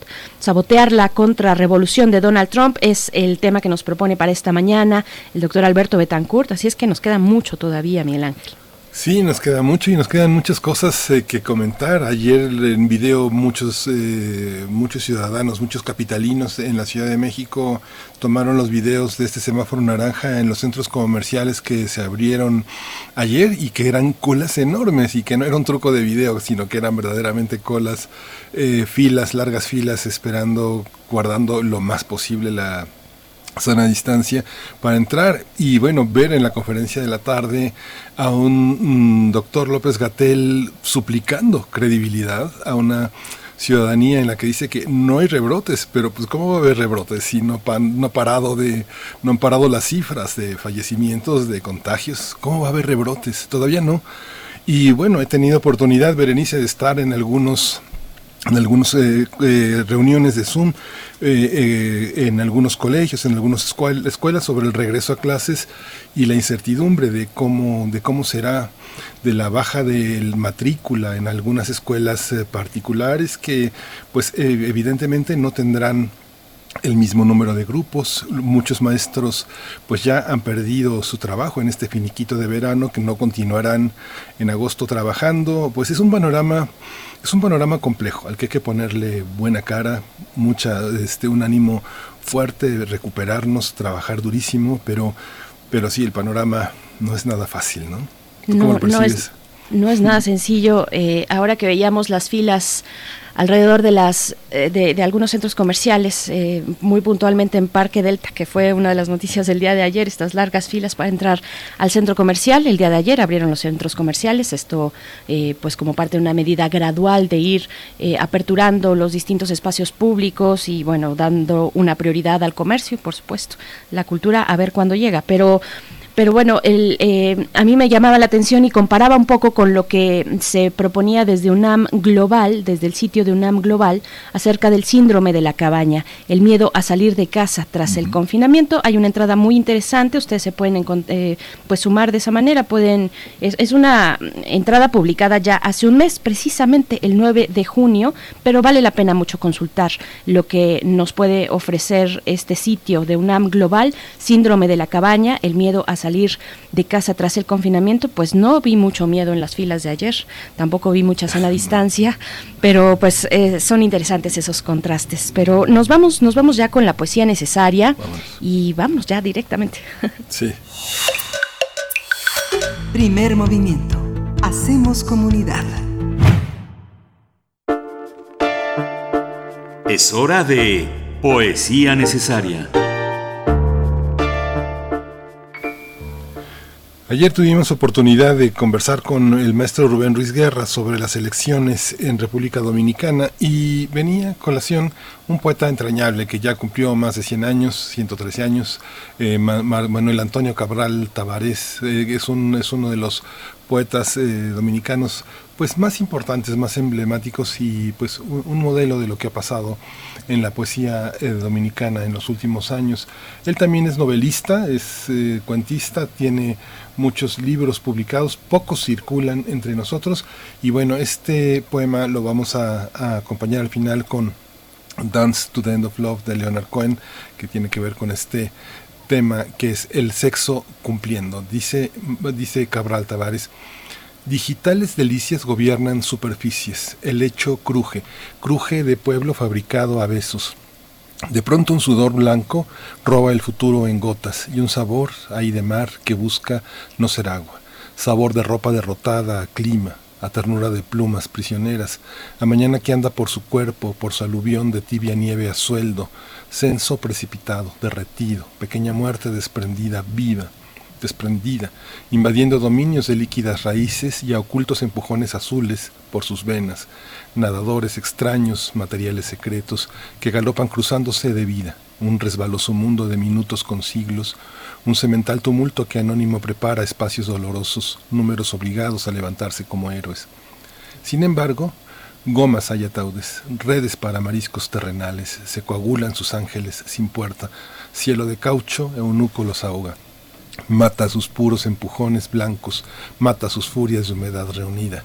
Pero terca, toda la zoología se le sube a su cuerpo, por sus manos elásticas como palabras, por el valiente oficio de pan que hay en los senos, anda un blando, anda un suave, anda un dulce silencio de leopardo y la materia tiembla, tiembla sobre boticas y birretes, sobre encuadernadores de siglos educados, y como un dios que entra apartando trigales enlutados, solo su clima sólido de súbito abre auroras profundas, vigiladas para poner de pie cada año a la tierra.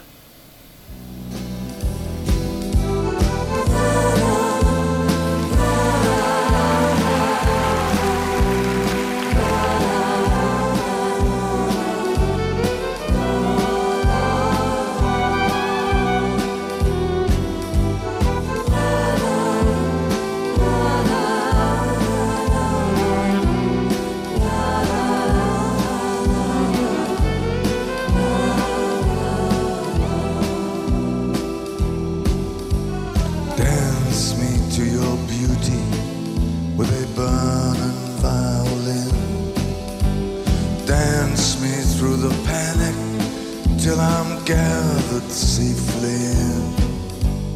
Lift me like an olive branch, be my homeward dove, and dance me to the end of love. Yeah, dance me to the end of love. Let me see your beauty when the witnesses are gone. Let me feel you moving like they do in Babylon. Show me slowly what I only know the limits of, and dance me to the end of love. Dance me to the end of Dance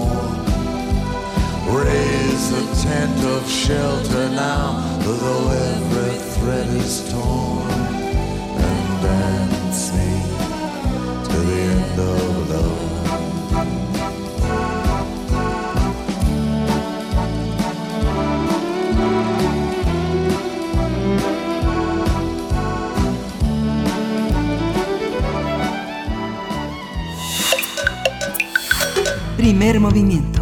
Hacemos comunidad. La mesa del día. Hoy es jueves y es jueves de Mundos Posibles en nuestra mesa del día aquí en Primer Movimiento y doy la bienvenida, damos la bienvenida al doctor Alberto Betancourt. Él es historiador, es profesor de la Facultad de Filosofía y Letras de la UNAM. Está a cargo de esta sección y hoy nos hablará de sabotear la contrarrevolución de Donald Trump. Bienvenido, ¿cómo estás, Alberto Betancourt, querido? Te saludamos Miguel Ángel Quemain y Berenice Camacho. Hola Berenice, buenos días, Miguel Ángel, qué gusto saludarlos. ¿Cómo se llama el poeta de quien acaba de leer la poesía de Miguel Ángel? Bueno, el Antonio Cabral Tavares. Qué maravilla, ¿no? Pues hay que visitarlo, ¿no? Qué falta le hacen a uno los poetas en estos días. Así es, la poesía Bueno, se hace siempre, necesaria. También en estos días, digamos. Es terapéutica, casi casi, doctor. sí. Exacto, así es. Pues eh, me da mucho gusto poder saludarlos a ustedes y a nuestros amigos del auditorio. Gracias, Alberto. Yo, yo quisiera proponerles eh, el día de hoy, bueno, quisiera yo poner a su consideración, compartirles una reflexión en relación a lo que significa la entrada en vigor del TEMEC, eh, dentro del cual, pues, lo cual me parece que es el marco en el que se desarrolló la visita que realizó el presidente Andrés Manuel López Obrador a Estados Unidos en un contexto en el que la lucha de clases en ese país es verdaderamente intensa. Y lo primero que quisiera yo decir es que pues no se puede dejar de evocar porque fue el ciclo anterior, el primero de enero de 1994, eh, al entrar en vigor el Tratado de Libre Comercio de América del Norte, porque me interesa hacer una comparación entre el Telecán y el Temec, pues el hecho de que el Ejército Zapatista de Liberación Nacional protagonizó lo que podríamos llamar la primera insurrección indígena y popular del siglo XXI. Claro que ocurrió en 1994, no estoy cometiendo un desatino, me estoy refiriendo a lo que podríamos llamar el siglo XX histórico, que podríamos decir, siguiendo Eric Hobsbawm, que comienza en 1918 y podríamos proponer como fecha de terminación eh, 1991, en el momento en el que la Unión Soviética arría la bandera de la olla y el martillo, de tal manera que la insurrección indígena, que tuvo como uno de sus motivos el protestar en contra de esta integración eh, subordinada de México a la economía norteamericana, pues se desarrolló eh, en el año de 1994 como un acto de defensa de la democracia, la dignidad y la soberanía de nuestro país. Yo creo que ahora, al entrar en vigor el TEMEC, vale mucho la pena preguntarnos, eh, yo propondría cuatro cosas que podrían, desde mi punto de vista, orientar la discusión. En primer lugar, ¿qué tipo de país queremos construir? En segundo lugar, pues, ¿cuál fue el interés de Donald Trump para invitar al presidente de México, Andrés Manuel López Obrador, y por qué aceptó el mandatario mexicano, pero sobre todo esto como parte de esta segunda pregunta, pues cuáles fueron los temas de la agenda que se negociaron. en qué sentido se orientaron las presiones estadounidenses. Eh, en tercer lugar, me parece que es muy importante preguntarnos qué tan importante es para México y el mundo derrotar lo que podríamos llamar, creo que con toda propiedad, la contrarrevolución en curso, protagonizada o encabezada por Donald Trump. Y finalmente una cuarta interrogante que tiene que ver con el asunto de cómo hacer valer el peso de México en Estados Unidos. Un asunto que me parece fundamental.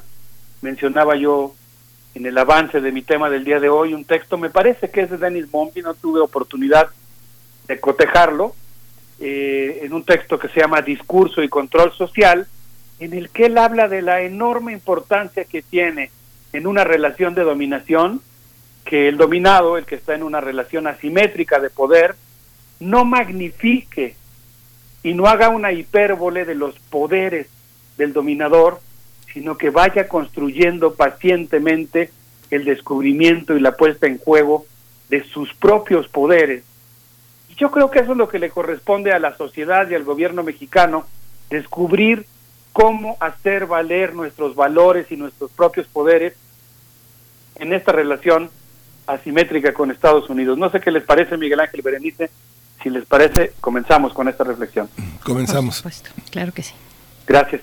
Bueno, pues yo quisiera eh, comenzar con esta primera pregunta, en la que me parece que el TEMEC nos obliga a preguntarnos qué país queremos construir y cómo queremos insertarnos en la economía global. Lo primero que yo diría es que el TEMEC es un tratado muchísimo más leonino y desventajoso para México que el Telecán. Es un tratado al que se le han incorporado una serie de herramientas que permiten que las empresas transnacionales tengan mucho mayor injerencia en la vida interna de nuestro país. Por ejemplo, la ley de propiedad intelectual afectará gravemente la circulación de bienes culturales es una ley que no tiene que ver, como la quieren presentar, solamente con la lucha contra la piratería, sino que tiene que ver, yo diría, ese es el tema profundo del asunto, con una limitación a la circulación de los bienes culturales.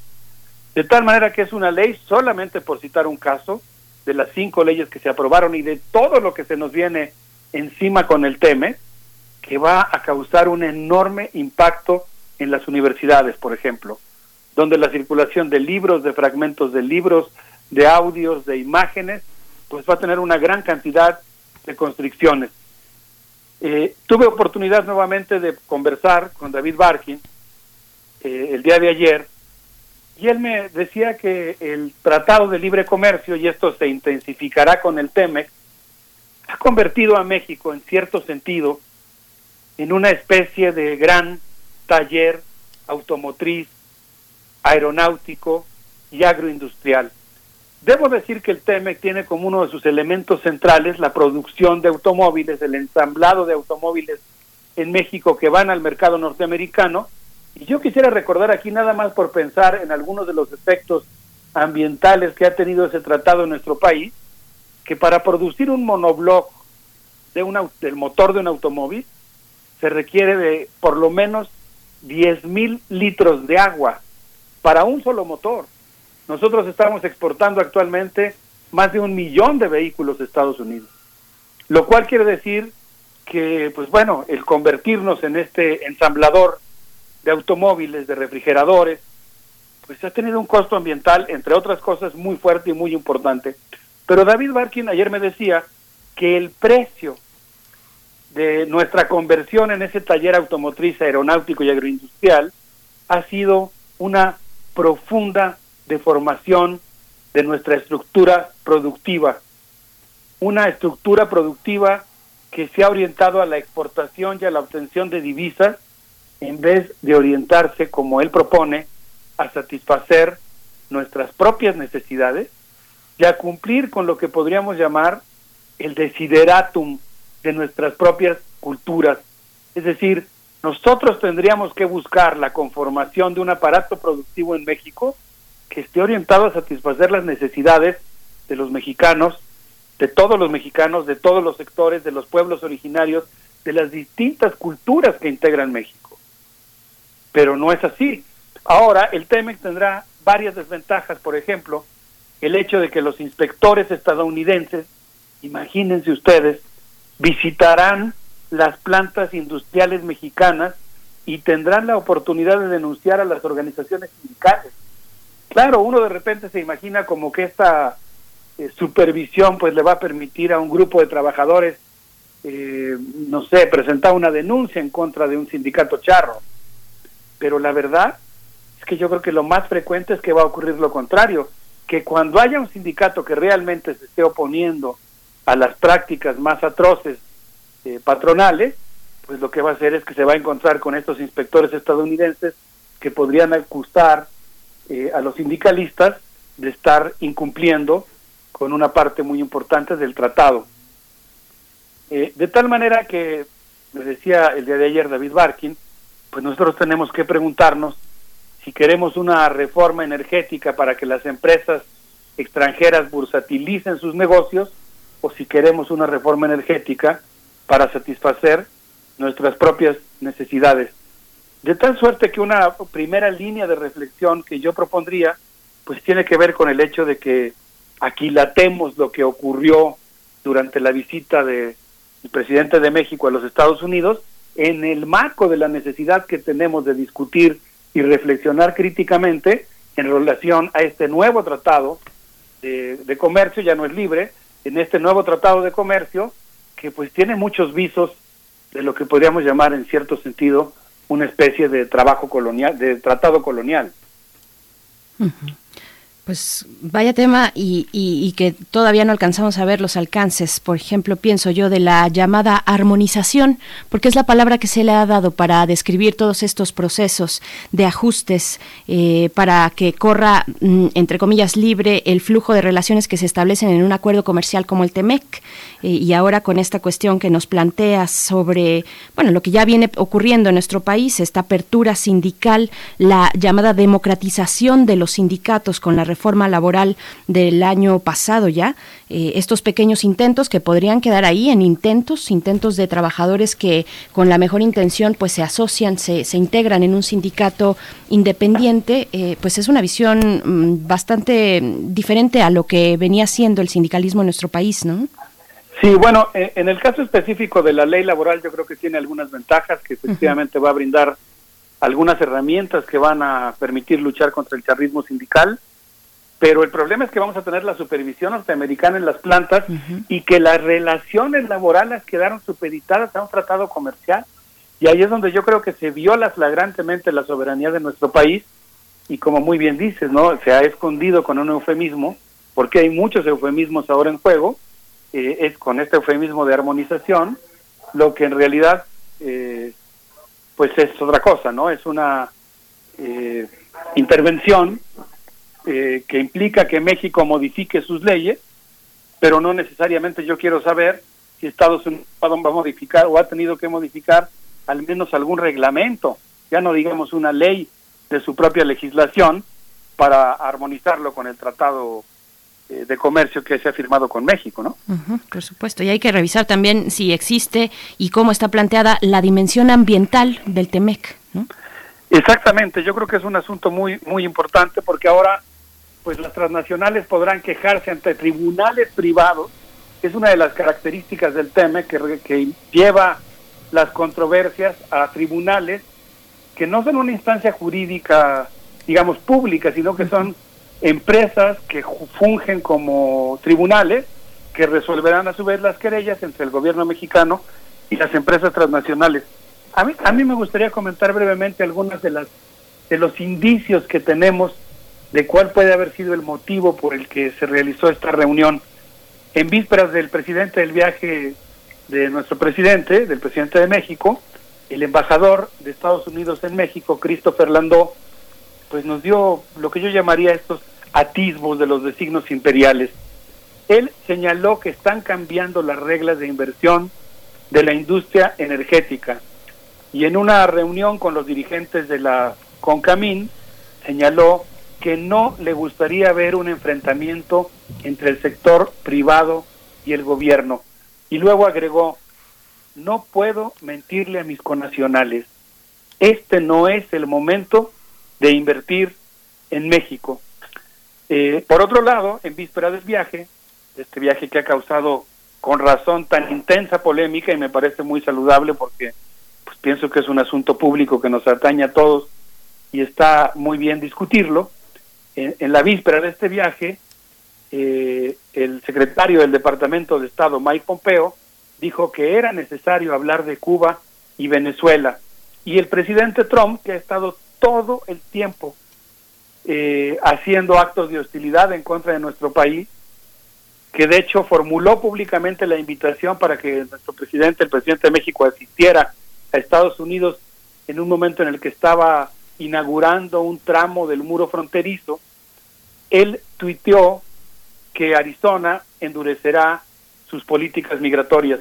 De tal manera que los cuatro puntos que se plantearon en la agenda de la reunión bilateral, que son eh, migración, cooperación comercial, eh, cooperación regional, eh, y, y un cuarto que ahora no me viene a la mente, pero estos cuatro puntos pues me parece que son muy importantes y que pues es donde digamos podríamos realmente aquilatar qué es lo que pasó más allá del otro plano que también tiene su importancia que es el simbólico y que tiene que ver con cómo pues digamos se, se dio la eh, espectacularización digamos de la firma de este tratado que va a tener eh, serias repercusiones en nuestro país La cuestión de las armas será el otro punto. La cuestión de la seguridad, efectivamente. Muchísimas gracias, Berenice. Sí, era el, el- es el cuarto punto que estuvo ahí. Pues no, no sé qué les parezca. Yo, yo creo que en realidad pues tenemos un tema muy importante y pues rescataría mucho esta idea de la necesidad que tenemos de preguntarnos pues si realmente ese es el país que queremos construir. Eh, el Tratado de Libre Comercio es uno de los instrumentos fundamentales de la política neoliberal eh, y lo que estamos viendo con su firma eh, pues es un proceso de integración que yo creo que no no eh, es lo más deseable para nuestro país y mucho menos pues en la forma en la que ha sido negociada. Sí. Pues vamos a ver música, Alberto. Vamos a hacer una pequeña pausa. Me parece muy bien. ¿Qué les parece si escuchamos a Lalo Guerrero y a Daniel Valdés con esto que se llama Sud Sud Boogie, que forma parte de la película Fiebre Latina y que nos recuerda la fuerte presencia que ha tenido México en Estados Unidos? Vamos a escuchar. It was a secret fantasy we had, living in our Achikala. Put on the suits. Play Más chipote que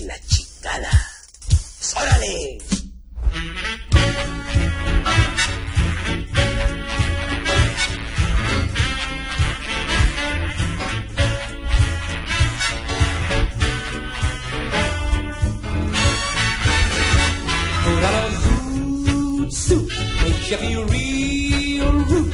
Look like a diamond, sparkling, shining, beautiful dancing. Beautiful, the boogie tonight. On the rocket, hop and holler, we're great shape, A whole lot of fun is down in L.A. But we sing the pop of the beauty on the dance floor, the bones of the byline swing. You better get a it tonight and put on a suit, suit.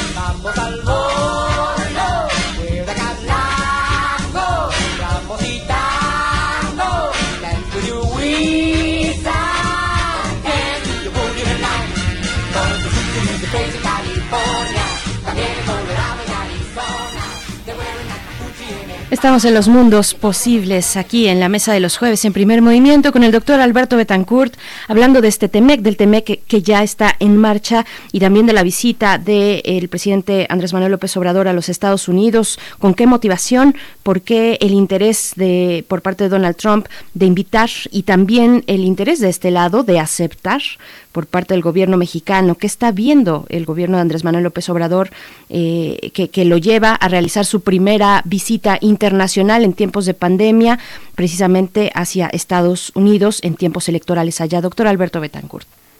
Sí, muchas gracias, Berenice. Bueno, a mí me gustaría mucho eh, poner, digamos, eh, en el marco del análisis que estamos realizando, el tema del enorme peso que tiene México en Estados Unidos y las posibilidades que tiene de negociar. Evidentemente la reunión entre ambos países obviamente es muy asimétrica. México es un país con una enorme dependencia, pero yo creo que nosotros tenemos que preguntarnos si la línea, el curso de acción que se está siguiendo refuerza o revierte esa dependencia. Y yo me temo que el TEMEC lo que está haciendo es profundizar esa dependencia, no desmantelando las condiciones para revertirla. México tiene un enorme peso demográfico, político y económico en Estados Unidos y yo quisiera ahora decir que los mexicanos han contribuido de muchas maneras a las movilizaciones libertarias en Estados Unidos y a la promoción de valores. Quisiera citar un caso, los chicanos y los migrantes, por decir algo, reforzaron la experiencia política de las movilizaciones contra la guerra de Vietnam. Quisiera evocar aquí un gran privilegio que tuve hace unos años de conversar y entrevistar al profesor Rodolfo Acuña. Les recomiendo mucho a nuestros amigos del auditorio su libro América Ocupada. Y el profesor Rubí Acuña, estábamos platicando sobre los mexicanos que se han alistado en diferentes momentos al ejército estadounidense tratando de conseguir la ciudadanía. Y él me contaba algo que me pareció muy interesante. Él me decía que, por ejemplo, muchos de los eh, estudiantes mexicanos que viajaron a los Estados Unidos después de la represión de, del 2 de octubre y de las otras fechas de 1978 y después de 1971, se integraron a la movilización en Estados Unidos en contra de la guerra de Vietnam y me decía Rudy Acuña, jugaron un papel fundamental porque tenían toda una experiencia política atrás y todo un espíritu, pues ahora diría yo en los términos actuales, comunitario, que fue una gran aportación para las movilizaciones en Estados Unidos en contra de la guerra de Vietnam. Y yo creo, bueno, lo mismo ocurrió en el motín de Los Ángeles. En el motín de Los Ángeles los mexicanos jugaron un papel fundamental no en los disturbios, sino en la construcción primero de una tregua entre las pandillas mexicanas y las estadounidenses en la ciudad de Los Ángeles, que permitió que en un primer momento las comunidades afroamericanas pudieran expresar su inconformidad en contra del racismo que habían mostrado los tribunales norteamericanos al absolver a los policías que golpearon a Rodney King. Después, incluso cuando los disturbios se convierten en una, eh, pues ya en una serie de acciones muy violentas en contra de ciudadanos desarmados, en contra de las tiendas y los comercios de los coreanos, etcétera, los mexicanos también jugaron un papel fundamental en, tratar de calmar los ánimos y, plantear que, que, que una furia de ese tipo no era no era racional, digamos, no era útil. Y en el caso de la gran movilización que está cambiando la historia de los Estados Unidos, que se ha expresado en prácticamente todos los estados de ese país y que existe actualmente en curso, yo, yo creo que los mexicanos también han jugado un papel fundamental. Tengo muy presente una escena que siguió a las primeras protestas en Minnesota de un grupo de mexicanos que salieron afuera de su mercado, pusieron mesitas para repartir agua, para eh, darle leche a las personas que habían sido gaseadas con cápsulas de gas lacrimógeno. Y pues cuando los entrevistaban ellos decían que ellos estaban en contra del racismo, pero al mismo tiempo ponían ese puestecito de agua también para proteger sus propias propiedades, el mercadito mexicano que hay en la ciudad de Minnesota. Eh, y entonces, eh, digamos, a mí me impresionó mucho cómo esas familias de mexicanos que están en Estados Unidos, pues estaban contribuyendo de alguna manera a orientar la actividad reflexiva del movimiento que estaba protestando en contra del racismo y a tratar de, de de reconvertirlo, digamos, hacia una propuesta creativa. Entonces yo creo que, nosotros, los mexicanos, cuya historia desborda el territorio nacional, porque hay 38 millones de mexicanos en los Estados Unidos, pues tenemos que jugar un papel muy importante decididamente en contra de la contra, vaya, tratando de suspender y sabotear la contrarrevolución que encabeza Donald Trump y que está atacando día con día eh, a este movimiento que protesta por lo que podríamos llamar un sistema eh, policíaco global. no, no sé qué opinen, Berenice Miguel Ángel, antes de, de cerrar mi Sí, intervención. es que finalmente en una sociedad tan heterogénea como los Estados Unidos, eh, eh, el- la- la- el- lo intestinal es muy diverso, ¿no? Hay una gran, hay una gran diversidad. Uno no pensaría, por ejemplo, todo el desarrollo de la música. Hace unos días poníamos música tejana, Power Black, de eh, este momento que se puede dar en estados tan conservadores y tan reaccionarios como Texas, que finalmente siempre hay un germen que se opone a esta visión, ¿no? Veíamos también eh, el, el enorme, la enorme influencia que un novelista como Philip Roth ha tenido en los últimos años. ¿no? Después de su muerte, eh, de pronto Philip Roth ha, ha reverdecido entre muchos lectores y ha animado muchas de las protestas, donde el hilo, muchos escritores que formaban parte de los años ses- 70, ahora son parte de una Biblia en la que se inspiran muchos cantantes de rock, como lo hizo Police con Nabokov, por ejemplo, ¿no? Es algo muy impresionante. ¿no? Sí. Es lo que está pasando en una so- so- sociedad tan emergente frente a un gobernante tan bicéfalo, ¿no? Claro, y, y ejemplos, eh, Alberto Betancourt, eh, Miguel Ángel Tomán, ejemplos tenemos muchos de eso. Ahorita que lo mencionas, eh, Miguel Ángel, yo pienso en Chicano Batman. Es una banda muy reciente, una banda de origen latino, de mexicanos y de colombianos que viven en, en California y que toman para su, toman, digamos, el símbolo de la Unión de Trabajadores Campesinos, la famosísima UFW, ahora, ahora que estamos hablando también de los chicanos, esta organización que desde los 60 pues trabaja e impulsa los derechos laborales de los trabajadores agrícolas. Entonces, Chicano Batman, el Batman viene de ahí porque el símbolo de la organización de la UFW eh, pareciera como, eh, bueno, es un águila de hecho, pero ellos le cambian, eh, es un águila con las alas abiertas, ellos le cambian, un poquito lo modifican y ponen a un Batman ahí, pero están haciendo también una referencia a la, a la lucha chicana por los derechos laborales de los campesinos. Sí, qué importante. Los mexicanos conforman prácticamente el 10% de la eh, población de los Estados Unidos. Eso tiene un peso demográfico, económico, político. Buena parte de los mexicanos eh, ahora desarrollaron actividades consideradas como parte de los trabajos esenciales en muchas áreas, en la producción de alimentos, en la atención a la salud, en la limpieza, en los campos agrícolas, en los centros de empacado de carne. Tú mencionas a Chicano Batman, ojalá que después lo podamos escuchar aquí en, en primer movimiento. Y efectivamente, pues yo creo que la palabra chicano que implica los mexicanos que viven allá, pero que tienen conciencia de su mexicanidad, también de su, de su, de su novedad, digamos, por la circunstancia en la que viven y que tienen conciencia de clase. Y este es un movimiento que ha jugado, vuelvo a insistir, un papel muy importante en las luchas progresistas en Estados Unidos. William Robinson dice que pues lo que está en curso actualmente es una especie de insurrección civil pacífica o básicamente civil y pacífica antirracista en Estados Unidos y que estas movilizaciones contra el racismo y los abusos policíacos representan una lucha contra lo que él denomina un estado policial global y que su magnitud asustó profundamente a la élite del país más poderoso del mundo, por lo cual él considera que sin lugar a dudas vendrá una gran contraofensiva.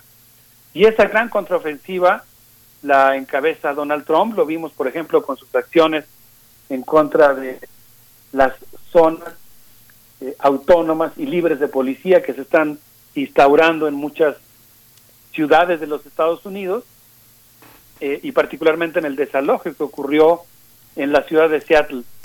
En ese contexto yo pienso que era muy difícil establecer la línea o es muy difícil establecer la línea entre la necesaria cordialidad que un presidente mexicano tiene que buscar con el mandatario estadounidense la necesaria cordialidad y cooperación que uno debe esperar siempre que exista entre México y Estados Unidos y el momento en el que se cruza ese umbral y se pasa a una especie de obsecuencia, ¿no? A ser muy obsecuente y al establecimiento de una especie, pues prácticamente de, digamos, de cooperación política o de alianza política.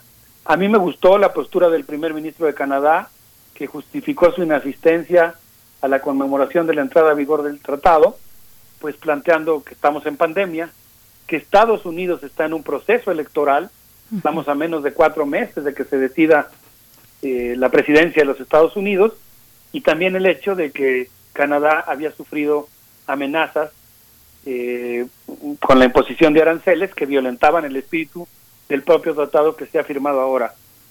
Consecuentemente, pues yo creo que pues nosotros tenemos que mantener nuestra actitud crítica y pienso que pues en la misma semana en la que se realizó la visita, el presidente Donald, Donald Trump realizó actos muy hostiles contra los mexicanos, por ejemplo, sus medidas contra DACA, contra los Dreamers, contra los estudiantes de posgrado, medio millón de estudiantes mexicanos en Estados Unidos.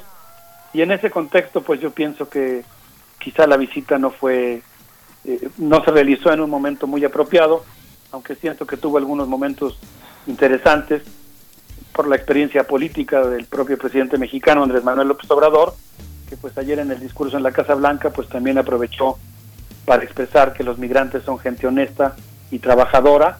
Hizo algo que a mí me gustó mucho porque cuestionó la doctrina Monroe en un contexto en el que estaban a punto de entrar a una reunión en la Casa Blanca, en la que seguramente uno de los temas eh, que se trató fue el tema de Venezuela y el tema de Cuba. Entonces, pues pienso que es muy importante que nosotros como sociedad civil seamos exigentes y sigamos eh, manteniendo la reflexión en torno a qué tipo de país queremos construir y en ese marco qué lugar ocupa nuestra relación con Estados Unidos.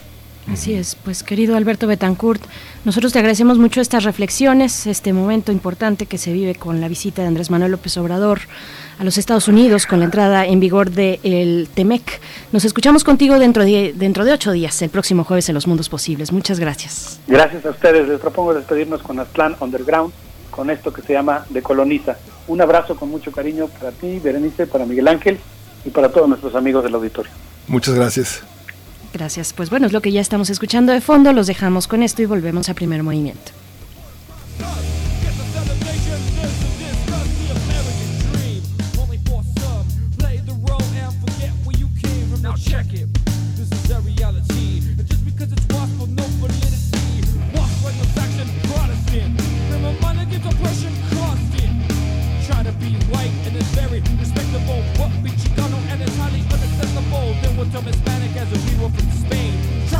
Insert us in American game. Now we're called brothers like we've never been here. When our existence on this continent is thousands of years.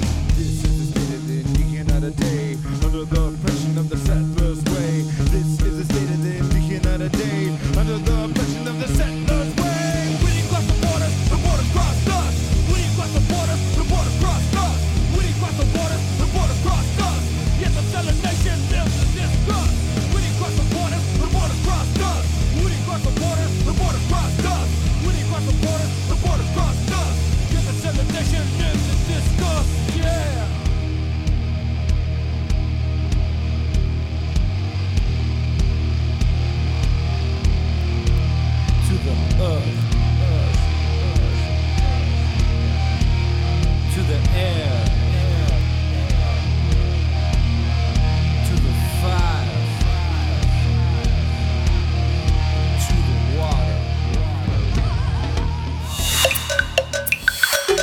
Primer movimiento.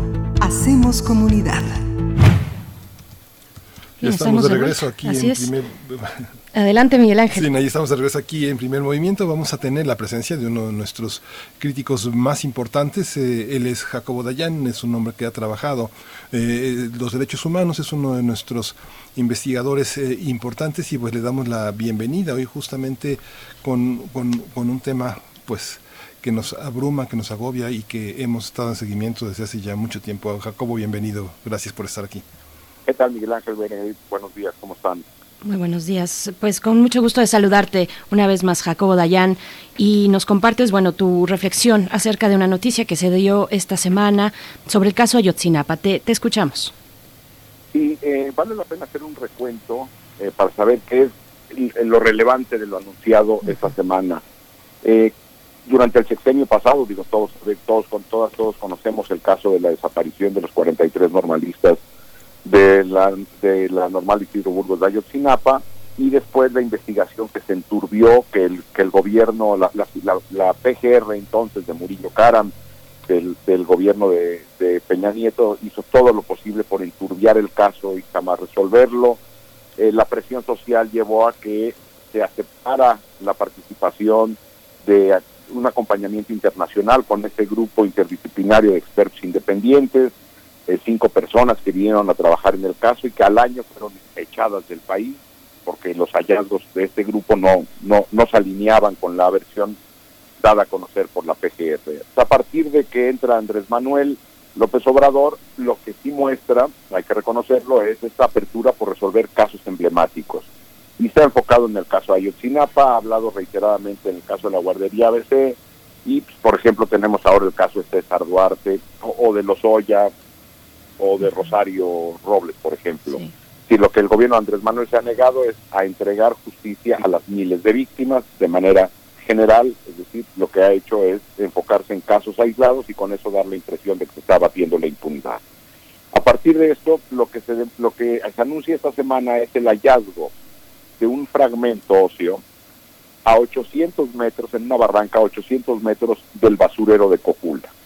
Este, es- esto, este fragmento es enviado a laboratorio en Innsbruck, eh, que tiene toda la, seguridad y la confianza de familiares y del Estado, y al regreso de este, de este análisis se demuestra que pertenece ese hueso a uno de los normalistas desaparecidos, a Cristian Rodríguez, con lo que ya, este, eh, ya hay dos fragmentos óseos encontrados de los estudiantes. Hay que recordar que todavía en el sexenio anterior se encontró un fragmento en el río San Juan, un fragmento que muy probablemente por la información que se tiene fue sembrado por la Procuraduría General de la República, por la Agencia de Investigación Criminal, al, a mando, eh, en comando de eh, Tomás Herón, que hoy está siendo buscado por la PGR.